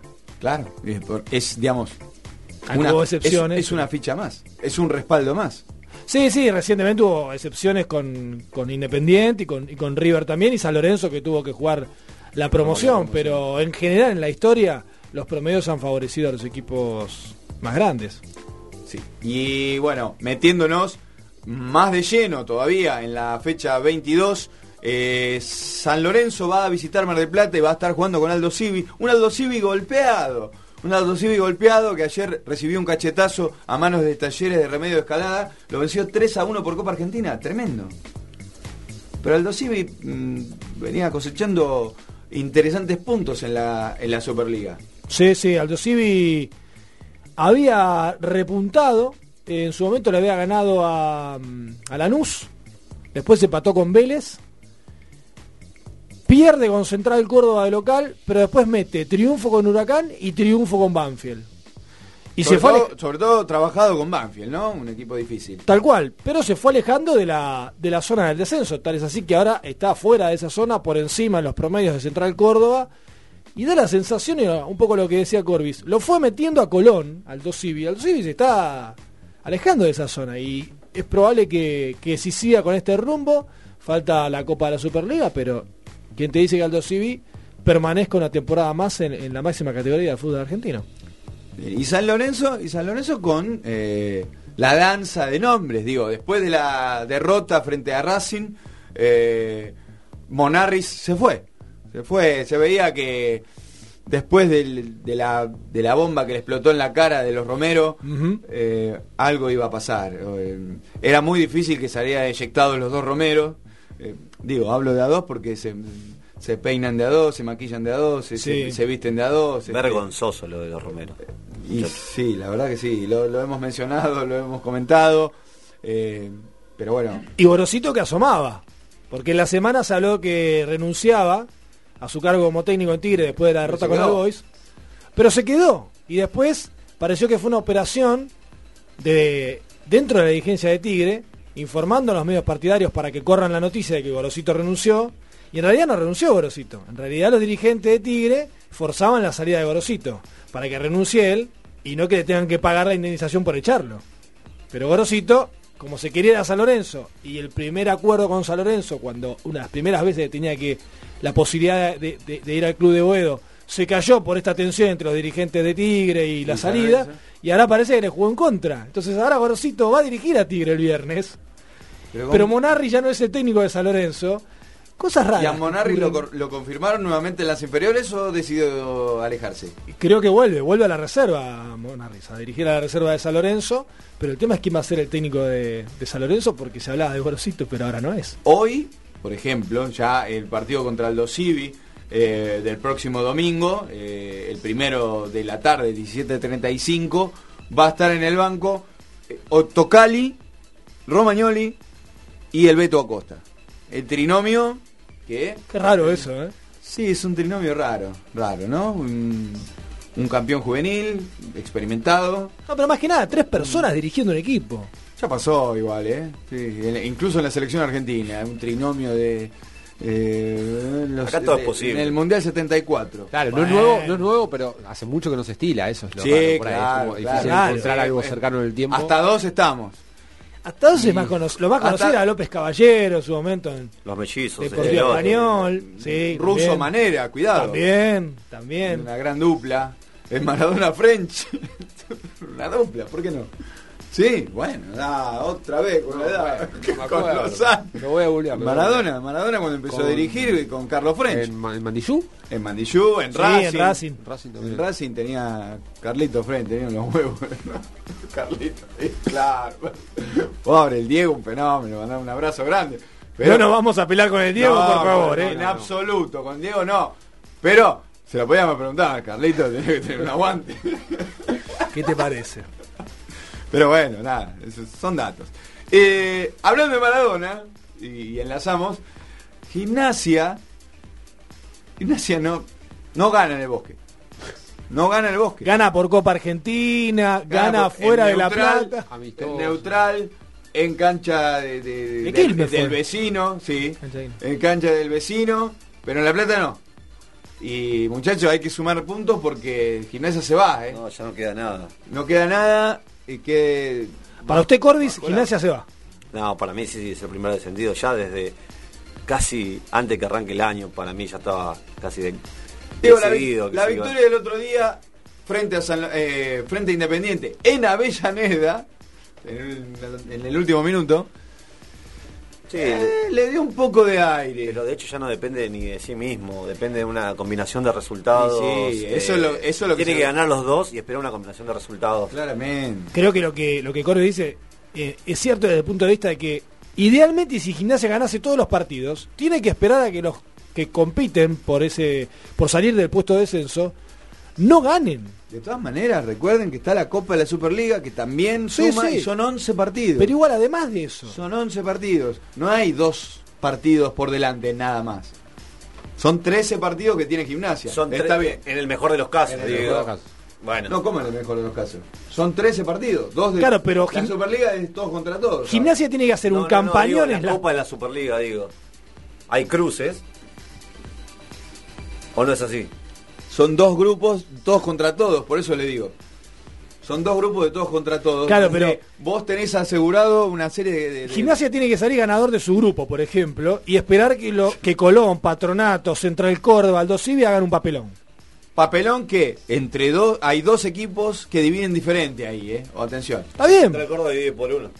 Central Córdoba divide por uno pero tenés que rezar que se y caiga. Aldo Civi divide por dos. Todos los demás dividen por tres. Digo, esos tienen un coeficiente diferente. Eh, Central Córdoba lo que gana, pum, se va para arriba. Todo lo que pierde, pum, otra vez para abajo. Bueno, Aldo Civi a la mitad, ahí, que va más o menos, se mueve un poquito más rápido. Pero igual, digo, eh, es muy difícil. Es muy difícil. Incluso Maradona lo sabe. Maradona lo sabe. Ganó un partido importante con un zapatazo de afuera del área que tuvo la fortuna de meterse, pero ¿Le creen al Diego cuando dice que igualmente él quiere ser el director técnico, se vaya o no al, al descenso? Qué difícil igual no saber el Diego. Y bueno, Mañana puede estar dirigiendo la selección tranquila de, de Hungría. Maradona O sea, dice eso y, y tal vez la semana que viene o la otra dice otra cosa o dirige en otro lugar. Eh, Y esto son, son, son realidades, es así, Maradona en su accionar ha sido así, entonces no, no sorprende, viene con el combo, o sea, Maradona es todo eso, Maradona es lo que está fuera de la cancha y lo que está dentro de la cancha, y lo que está fuera de la cancha son estas declaraciones. Maradona de declaraciones decimos, esto decía. Un desahogo impresionante no poder ganar. No poder ganar en casa, pero sí de visitante. ¿Por qué lo ganan? Porque tuvimos una, una, una gran posibilidad. ¿Lo dijo todo? ¿Alguna duda? La gran posibilidad habrá sido el último remate, ¿no? Pero estas son las entrevistas que le hacen en el campo de juego. Y todas terminan así. Se va, eso es como un fundido. Dice, Un- telón lento y se un va. fade out, Sí, ¿no? Se va. Se va. Te dice, una gran oportunidad. Estuvo más picante igual en la semana, ayer o antes de ayer, creo. No, se pudrió Eh, todo. Cuando se pudrió todo con Riquelme. se pudrió todo con Boca. Sí, se pudrió todo. Dijo que él no necesita ninguna plaqueta, ni nada. ni Él sabe lo que piensa la calle. Así que no necesita nada de Va nadie. estar, va a estar picante es- es- es- esa, esa Bueno, visita. hubo, eh. hubo mucha mucho Fuego mucho, cruzado. mucho fuego cruzado para ver si se le hacía o no. Ayer volvió a hablar a Meal también, diciéndole que bueno, Que están dolidos que por están lo que dolidos dijo. por lo que dijo. Igual convengamos acá el único que no se me ha metido es Riquelme, ¿no? Digo, siempre se ha metido, siempre se ha mantenido. ¿Y qué se va- callado. se va a meter digo, pero para decir que no- no- ha no quiere recibido- saber nada de Ha recibido dardos de Maradona constantemente en este último tiempo también, desde, la- de su apoyo a, a Gribaudo en, la- en las elecciones de Boca. Bueno, pero igual es un trasfondo, porque eh, el- hace dos partidos eh, lo vimos, a- lo pudimos ver al Beto Márcico en el palco y Márcico estuvo eh, de, de otra vereda también. Sí, sí, sí. Entonces mm, lo han aceptado como como como un ídolo que haya que, que, que- que fue en Boca Igual y todo bien. Ahora lo que será la previa del partido entre Boca y, y Gimnasia, si es que Boca y River llegan con las mismas chances, es decir, River a tres puntos de Boca en la última fecha. Se Sí. juega a la misma hora el partido y Boca encima en la previa con Maradona, con toda esta división, porque seguramente la bombonera gritará, como el otro día, la 12 o el grupo... Igual creo que la única batalla que puede llegar a perder Maradona en cuanto a público, yo creo que ya la ha perdido. Recordemos eh, cuando se enemistó con Riquelme eh, en 2011, creo que era después de las de, la, de. Sudáfrica o Sudáfrica, creo. Cuando, cuando no pasa que no lo convoca, que sale al fuego cruzado a decir Riquelme no, que yo no me, yo me enteré que no me convocaban por este lado. Y la bombonera habló. En, esa, en, en ese tiempo. El otro día se- también. se- se ha El otro día también. manifestado a favor Estaba dividido No, pero día. se ha manifestado a favor de Riquelme. Yo creo que No, se manifestó a favor de Riquelme. yo creo que a favor Este último sí, fin de semana. es Sí. más es más el apoyo. Creo que El grupo del sector de la 12 fue más de Maradona y Maradona el resto de la significa cancha fue Riquelme. ídolo a nivel mundial, pero yo creo que a nivel eh, Boca, yo creo que Riquelme Sí. sin duda es más ídolo que Maradona. Pero bueno, de eso se trata, de eso se trata el, el apoyo de, de cancha de boca, digamos. De, por lo que es Riquelme Y vistiendo, vistiendo la camiseta de boca. Deportivamente hablando, tiene mucho más títulos Riquelme con la camiseta Mucho de Boca. más que- historia, Lo que pasa es que Maradona estuvo un año en Boca. Claro, se fue, campeón, no- estuvo mucho tiempo. con, todo, 81. con todo lo que ganó con una selección y afuera, ¿no? Cómo no hacer lo propio al seguido lo que, como bien decía, si bien fue un año, o sea, tenés a Diego que El- pasó por tu club. El ídolo Eh, sin camiseta. Te lo agarrás, de- pero No, aparte Maradona- Diego siempre se ha mostrado eh, muy efervesciente a favor de Boca, digo, siempre alentando desde esa época de, de una película, usted Dani de- deberá recordarla. una película de Olmedo donde él está en la cancha de Boca, alentando así. No, y cuando Le vuelve. sacan el, le sacan el gol, porque dice, no, no, el gordo Sí. Porcel le quería hacer la nota. Cuando, La cuando vuelve. Maradona a Boca y la década del 90, lo máximo que consiguió fue pelear un campeonato. No más que eso. darle Entonces, un beso a Canigia y no el mucho más. recuerdo, claro, el beso a Canigia. El recuerdo del hincha de Boca es más con Riquelme y obviamente a nivel selección es, es Maradona, ¿no? Creo que no hay más que Maradona a nivel selección. Bueno, eh, ya nos vamos camino al cuarto cuarto de Noche en Pelotas, este Noche en Pelotas número 60, capítulo 60. Cuando volvemos tenemos polideportivo, vamos a estar hablando un poquito también de la Primera Nacional acá con nuestro especialista. Una resolución de AFA eh, sobre Nueva Chicago a partir de los incidentes que hubo hace poquito en el Estadio Mataderos. Eh, una pregunta, ¿a Independiente de Rivadavia le descontaron un punto? No. No, bueno, ya lo va a decir. Bien, bien, no, no me voy a meter en eso. Eh, Noche en Pelotas, capítulo 60, ya volvemos. Espacio Publicitario. Si querés comunicarte con nosotros, también nos podés encontrar en Facebook, Twitter o Instagram como arroba Noche en Pelotas y en nuestra web nocheenpelotas.com.ar.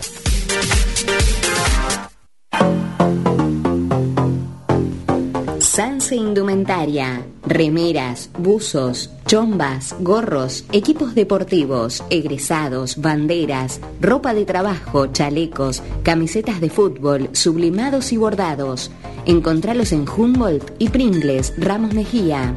Comunicate al 1558 03 5998 o al 44 64 30 68 en Instagram arroba Sanse Indumentaria, Facebook Sanse Sanse o al mail sanselocal arroba hotmail.com Sanse Indumentaria.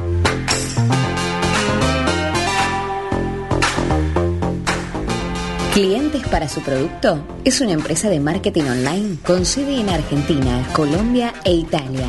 Expertos en conquistar compradores interesados en tu producto. Existen muchos clientes potenciales, pero ellos se encargan de encontrarlos para vos. ¿Te gustaría abonar solo por las personas interesadas? Visita la web clientesparasuproducto.com, en Facebook Clientes para su producto o comunicate al 15 66 18 12 12. Clientes para su producto.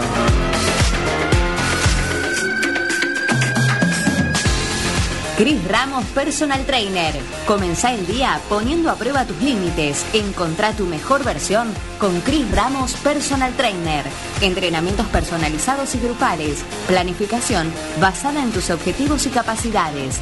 En Instagram, arroba Cris Ramos-personal trainer o al teléfono 1540 65 89 67. No dejes para mañana lo que podés hacer hoy. Cris Ramos Personal Trainer.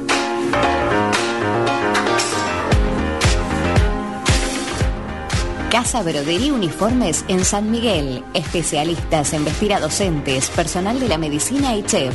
Uniformes, ambos, pantalones, camisas y una amplia variedad en ropa para oficinas y otros rubros. Podés abonar con todas las tarjetas de 3 a 6 pagos sin interés. Encontralos en Perón 1958, San Miguel Centro, de lunes a sábados. En Facebook, Brodería Uniformes San Miguel.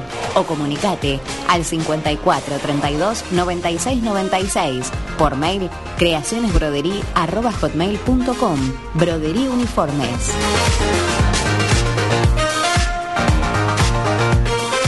Impanato, Empanadas Express, 11 sabores en un solo lugar, horneadas en el momento. En Almagro, Perón 4402, esquina Yatay, WhatsApp 1526 11 2100. En Palermo, Jorge Luis Borges 2445, a media cuadra de Plaza Italia, WhatsApp 155 845 2445. Empanadas, pizzas y medialunas al mejor precio. Vení y comprobalo en sabor y valor. Impanato.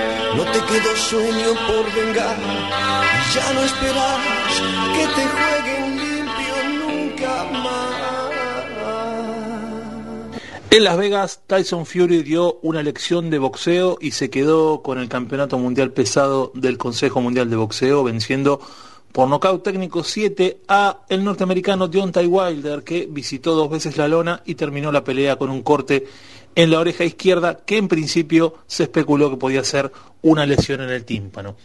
Espectacular y fantástica producción de Fury, exponiendo al extremo las limitaciones de Wilder, un boxeador que iba por su defensa número 11 del Campeonato Mundial Pesado y que aún no sabe sacar golpes. Ustedes me dirán, ¿y cómo noqueó Ortiz? Bueno, la derecha que noqueó el cubano es uno de los pocos golpes de Wilder que tiene nombre en los libros de boxeo. En general, los golpes de Wilder no tienen nombre, tienen una potencia descomunal y esa puede ser la explicación de su éxito hasta el sábado.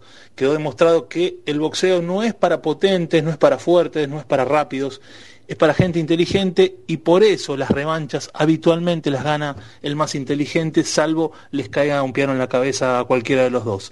Y Fury demostró que es extremadamente inteligente, es un boxeador que supo manejar los espacios en la pelea y supo qué es lo que perjudicaba a Wilder, no dejarlo tomar decisiones, no darle la distancia ni el espacio que a él le convenía y presionarlo mediante amagues e insinuaciones. ¿Qué efecto causó esto en Wilder? Quedó bloqueado y siempre lejos de cazar a Tyson Fury que mantenía la mente en defensa y el cuerpo en ataque.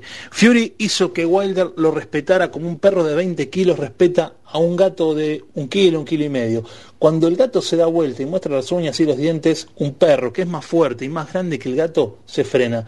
Y eso es lo que le pasó al campeón. ¿Por qué? Simplemente porque la posición de ataque siempre se respeta.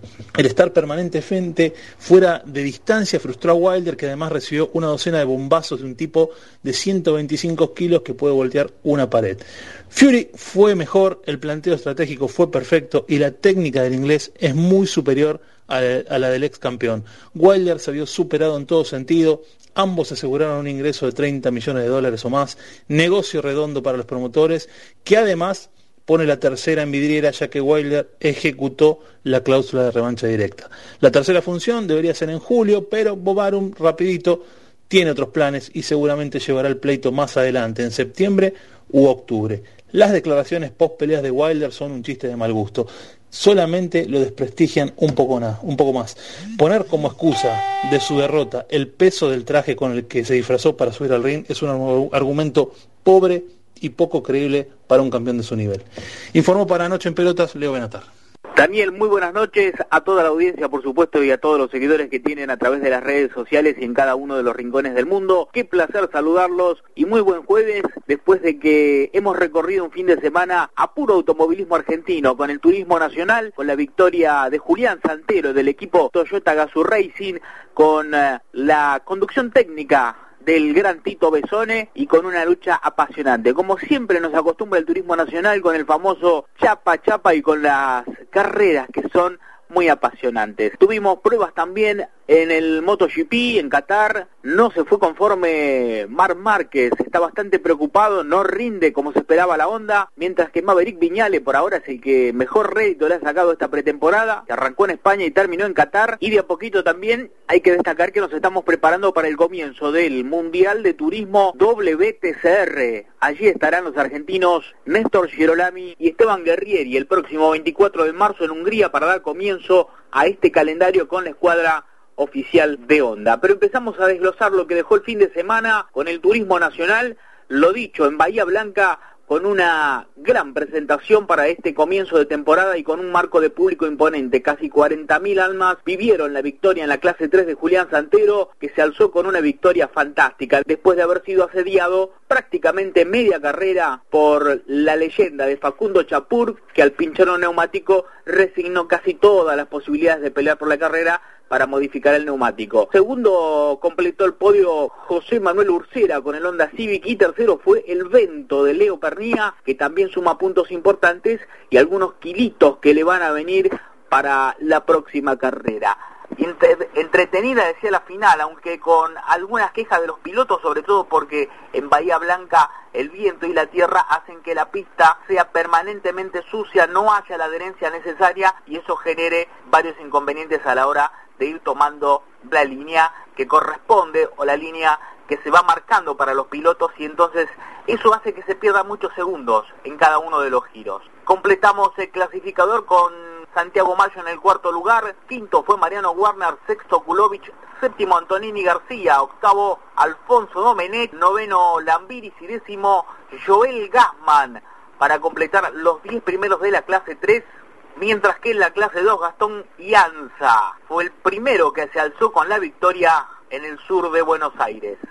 Testimonios del ganador de la clase 3, Julián Santero.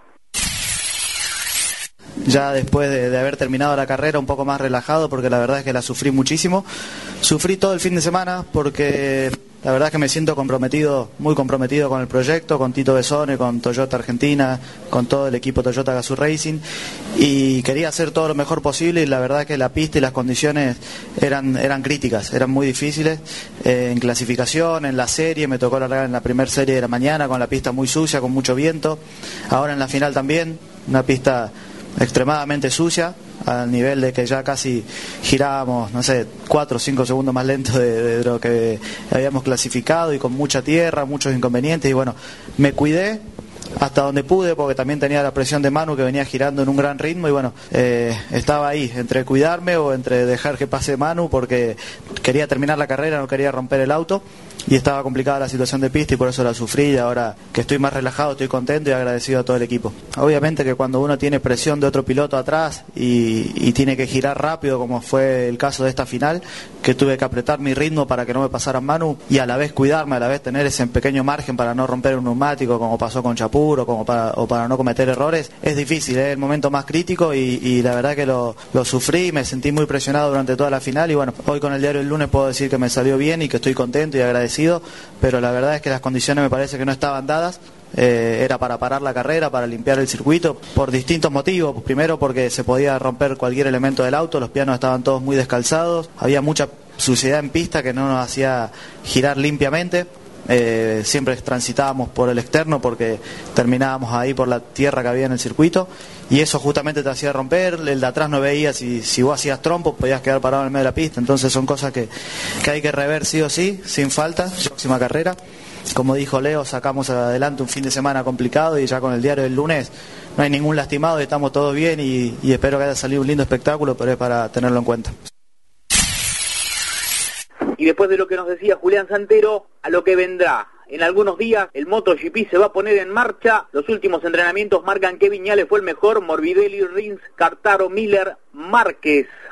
En un séptimo lugar y a poco más de 291 milésimas del líder Viñale, se fue con mucha bronca y muchas preocupaciones para esta temporada. No está acostumbrado a arrancar de tan atrás. Fin de semana, ¿qué nos espera? El debut del rally argentino en la provincia de Córdoba. En la localidad de Toledo van a debutar los autos de todo el país y con un nivel realmente atractivo. Será quizás la única actividad nacional que tengamos en importancia, porque en marzo va a empezar el Super TC2000, el Top Race y el resto de las actividades con- que continuarán como el turismo carretera. Gran abrazo Daniel, estamos en contacto y nosotros vamos a retomar con todos los resultados del rally y la previa del mundial que ya se acerca hacia la provincia de Córdoba. Gran abrazo.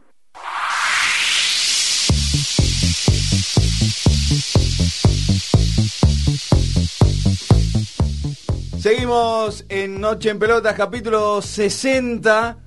Último cuarto, cuarto, cuarto, breve. Bueno, breve para nuestra voz al aire, pero tuvimos la columna de Carlos Rodríguez con el automovilismo como siempre. Leo Benatar trayéndonos el análisis de la, película, de la pelea Builder y Fury del último fin de semana. Y hay novedades en Copa Sudamericana, a ver. Exactamente, novedades de Fortaleza van apenas 20 minutos del primer tiempo. Penal para Fortaleza en este preciso momento. eh, recordemos, Independiente ganó de local en Avellaneda 1 a 0. Es todo suyo, ¿eh? Eh, bueno, a- gol, no, no sé quién pateó, pero relatamos el gol que sería algo así como ¡Gol! del 5 brasilero que ya te estoy diciendo quién es el 5 del equipo de Fortaleza, es Juninho. Juninho, gol de Juninho, empata la serie 1 a 1 en Fortaleza, entonces Independiente, eh, difícil, la tiene difícil. Por ahora penal. Y 26 minutos. 26 minutos. Complicado. Complicado. Seguimos con la racha, ¿no? Nosotros. Todavía queda, todavía queda a mitad del, del Ah, tremendo, tiempo ¿eh? el Menos segundo, mal que no hablamos con nadie de Independiente. Mamita. Pero un penal que en principio fue bastante fino, el árbitro chileno Tobar ni lo dudó, lo vio de atrás clarito, una patada al, al jugador brasilero adentro del área, sin bar, sin nada, niño entonces pone el 1 a 0 para el equipo de Fortaleza. Ya que estamos con las copas, eh, adelante con las actualizaciones de los equipos argentinos. Bien, en el día de ayer también por Copa Sudamericana se disputó la vuelta del partido que jugaron eh, la, Uni- la Universidad Católica de Ecuador contra Lanús. Recordemos en el partido de ida en, en la fortaleza del Gran Buenos Aires. Lanús se impuso por 3 a 0, un partido bastante fácil para el equipo de Subeldía. No pareció lo mismo en el día de ayer cuando tuvo que ir a disputar su partido de revancha a los 2.800 metros de altura de, de Quito. Pero con un arbitraje... Un arbitraje, no sé si polémico, a Subeldía no le gustó para nada. Muy localista, Eh, muy de copa. Sí, muy, muy de copa, no, no, nada Dos que- penales nada que eh, en 30 minutos. Un penal que no fue, recordemos el primero que ataja Rossi al finalizar el primer tiempo, un empujoncito fuera del área, el árbitro vio No hay bar, ¿no? En dentro. estas instancias de Sudamericana. Por el momento no. En, en Libertadores sí, pero Sudamericana no, no, no está viendo. Y bueno, de esta manera el equipo ecuatoriano se ponía 1-0, después descontó con un segundo gol ya en el segundo tiempo, eh, de penal también. Pero bueno, finalmente aguantando Lanús casi todo el partido, digamos, si bien había tenido dos o tres eh, situaciones, ni bien habían arrancado el encuentro, favorables al equipo de, de Subeldía. Después el partido se le hizo muy cuesta arriba, así ya sea por el calor, cansancio, eh, altura, llamen lo que quieran. La verdad que un equipo de, Católica que jugaba bastante bien, bastante lindo, con un par de argentinos también. Estaba Tevez que, que pateó el penal, que fue el que hizo el gol. También Bruno Vides, un ex Lanús que debutó en Lanús, el salteño, con un muy buen ingreso. Pero bueno, finalmente, como decíamos, después de un partido bastante difícil eh, para Lanús, eh, lograron defender esa, esa, eh, esa derrota por 2-0 nada más y de esta manera logró pasar a la siguiente fase. También en la semana jugó eh, Sportivo Huancayo contra Argentinos Juniors. Habían empatado 1 a 1 acá en, en Argentina contra. Perdón, habían empatado, decía bien, 1 a 1 eh, acá en Argentina. En Paternal. Y en- esto fue el martes, jugaron. eh, fue un empate 0 a 0. Entonces, por, por gol de visitante, básicamente el equipo de la Paternal queda eliminado de la Copa Sudamericana. Y de esta manera avanza Huancayo, Sportivo Huancayo. Copa Libertadores también. El Copa decano Libertadores. El decano, el famoso Atu, como decíamos, perdió también, eh, no, ganó 1 a 0, perdón, contra Independiente de Medellín, de local, en, en Tucumán. Pero pese al resultado que habían, perdón, por el resultado que habían tenido en el primer partido, con 4-2, eh, el global terminó quedando afuera de lo que es la Copa Libertadores, pero se clasifica como uno de los mejores perdedores de esta fase, así que pasa a jugar la, la. Copa Sudamericana en la segunda fase recién. Bien. Bien por el decano que, ante la pálida, la eh, incorporación dentro de la Sudamericana. Déjame agregarte algo cortito. Recordemos también que, bueno, cuando se terminó el programa de la semana pasada, Unión estaba jugando con Mineiro y recordemos una histórica clasificación de Unión. Perdió 2 a 0 ante Atlético Mineiro de visitante por Sudamericana también, pero por el global 3 a 0 en la ida en Santa Fe terminó clasificándose el equipo de Leo Madelón, que hace historia. Que el otro día casi trompea al cuarto árbitro en, el en su partido frente a eh, Central Córdoba. Un, un Leo que no, no usualmente vemos. Sí. En realidad el cuarto árbitro lo, lo va a buscar a Madelón. sí, sí, bueno, pero digo, la reacción de Madelón también. Bueno, pero el cuarto árbitro no debería tener ese tipo de actitud. ejemplo, claro. Sí, metió, metió carita a Viñas, ¿no? Que aparte es Viñas un era- poco más bajo de estatura. ¿no? Sí, merecía una, ¿no? Lo, lo agarró del cuello para no darle. Si lo agarra el amigo una- de Racing, le da una piña. Sandoná, ¿no? Le da una piña también. Cortito, ¿qué pasó con, con los puntos, con las... Salió la sanción para Nueva Chicago a partir de los incidentes frente a Temperley, ese encuentro por eh, la fecha 17. Recordemos que Chicago y Temperley empataron 1 a 1, hubo incidentes en la tribuna de, Chicago. Eh, la resolución de AFA salió y fue muy similar a la resolución que tuvo eh, para con Independiente Rivadavia. Aquellos incidentes que se dieron en Mendoza, también con la hinchada del local, cuando jugaba el equipo mendocino frente a Atlanta. Eh, ¿Cuál es el tema de la, mm, de la sanción? Bueno, la sanción es la siguiente. Y yo me voy a corregir porque había dicho que no le habían sacado puntos a Independiente Rivadavia. Sí le sacaron un punto igual que a Chicago, pero hay una diferencia sustancial. La sanción a Chicago habla de sacarle un punto, tres fechas de clausura al estadio y pago de 300 entradas generales por cuatro fechas, o sea, 1.200 entradas generales. La sanción que le, el Tribunal de Disciplina le asigna a Independiente Rivadavia es la misma, quita de un punto, tres fechas de clausura del estadio y 300 entradas generales por cuatro fechas. ¿Cuál es la diferencia? Que Chicago jugó su partido con Temperley y lo empató 1 a 1. Independiente Rivadavia no lo jugó con Atlanta, se suspendió. Y la AFA le da la posibilidad de reanudar ese partido. Con lo cual, Independiente Rivadavia, si lo gana, está bien que Atlanta está puntero, Independiente está peleando por no entrar en zona de descenso, pero si Independiente lo gana, recupera de alguna manera ese punto que le saca el Tribunal de Disciplina. Mientras que Chicago no tiene esa posibilidad, porque su partido con Temperley ya lo jugó. De ahí la bronca de los hinchas de Nueva Chicago diciendo, ¿por qué ante una misma situación la sanción es ligeramente distinta? La sanción, mm, supongamos que podría ser eh, la misma como es, ¿no? Acá la movida este, insólita fue que el partido se juegue Chicago frente a Temperley con todo lo que estaba pasando en la tribuna. Mira, una de dos. O sea, definitivamente con todo lo, lo- lo que se vio en imágenes de, de lo que estaba pasando en la tribuna, ahí ya el operativo de seguridad, nefasto. Hay un criterio que no cierra. Si bien la resolución es similar, si dejaste jugar el de Chicago, tenés que darle los puntos a Atlanta, o por lo menos no darle los puntos a la posibilidad independiente.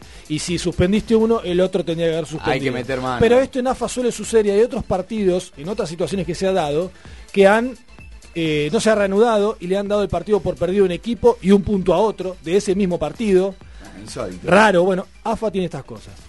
Nos vamos. Eh, gracias por venir, muchachos. No, gracias a vos, Dani. No, por. Qué correcto. Capítulo número 60, se va Noche en Pelotas, 27 de febrero del 2020. Operación técnica Agustín Balestrieri, producción general Florencia Sánchez, Lucía Feldman. Que tengan buena semana y buena vida. Chao. Esto fue Noche en Pelotas. Último resumen deportivo y algo de música. Nos reencontramos el próximo jueves acá, en la RZ. www.larz.com.ar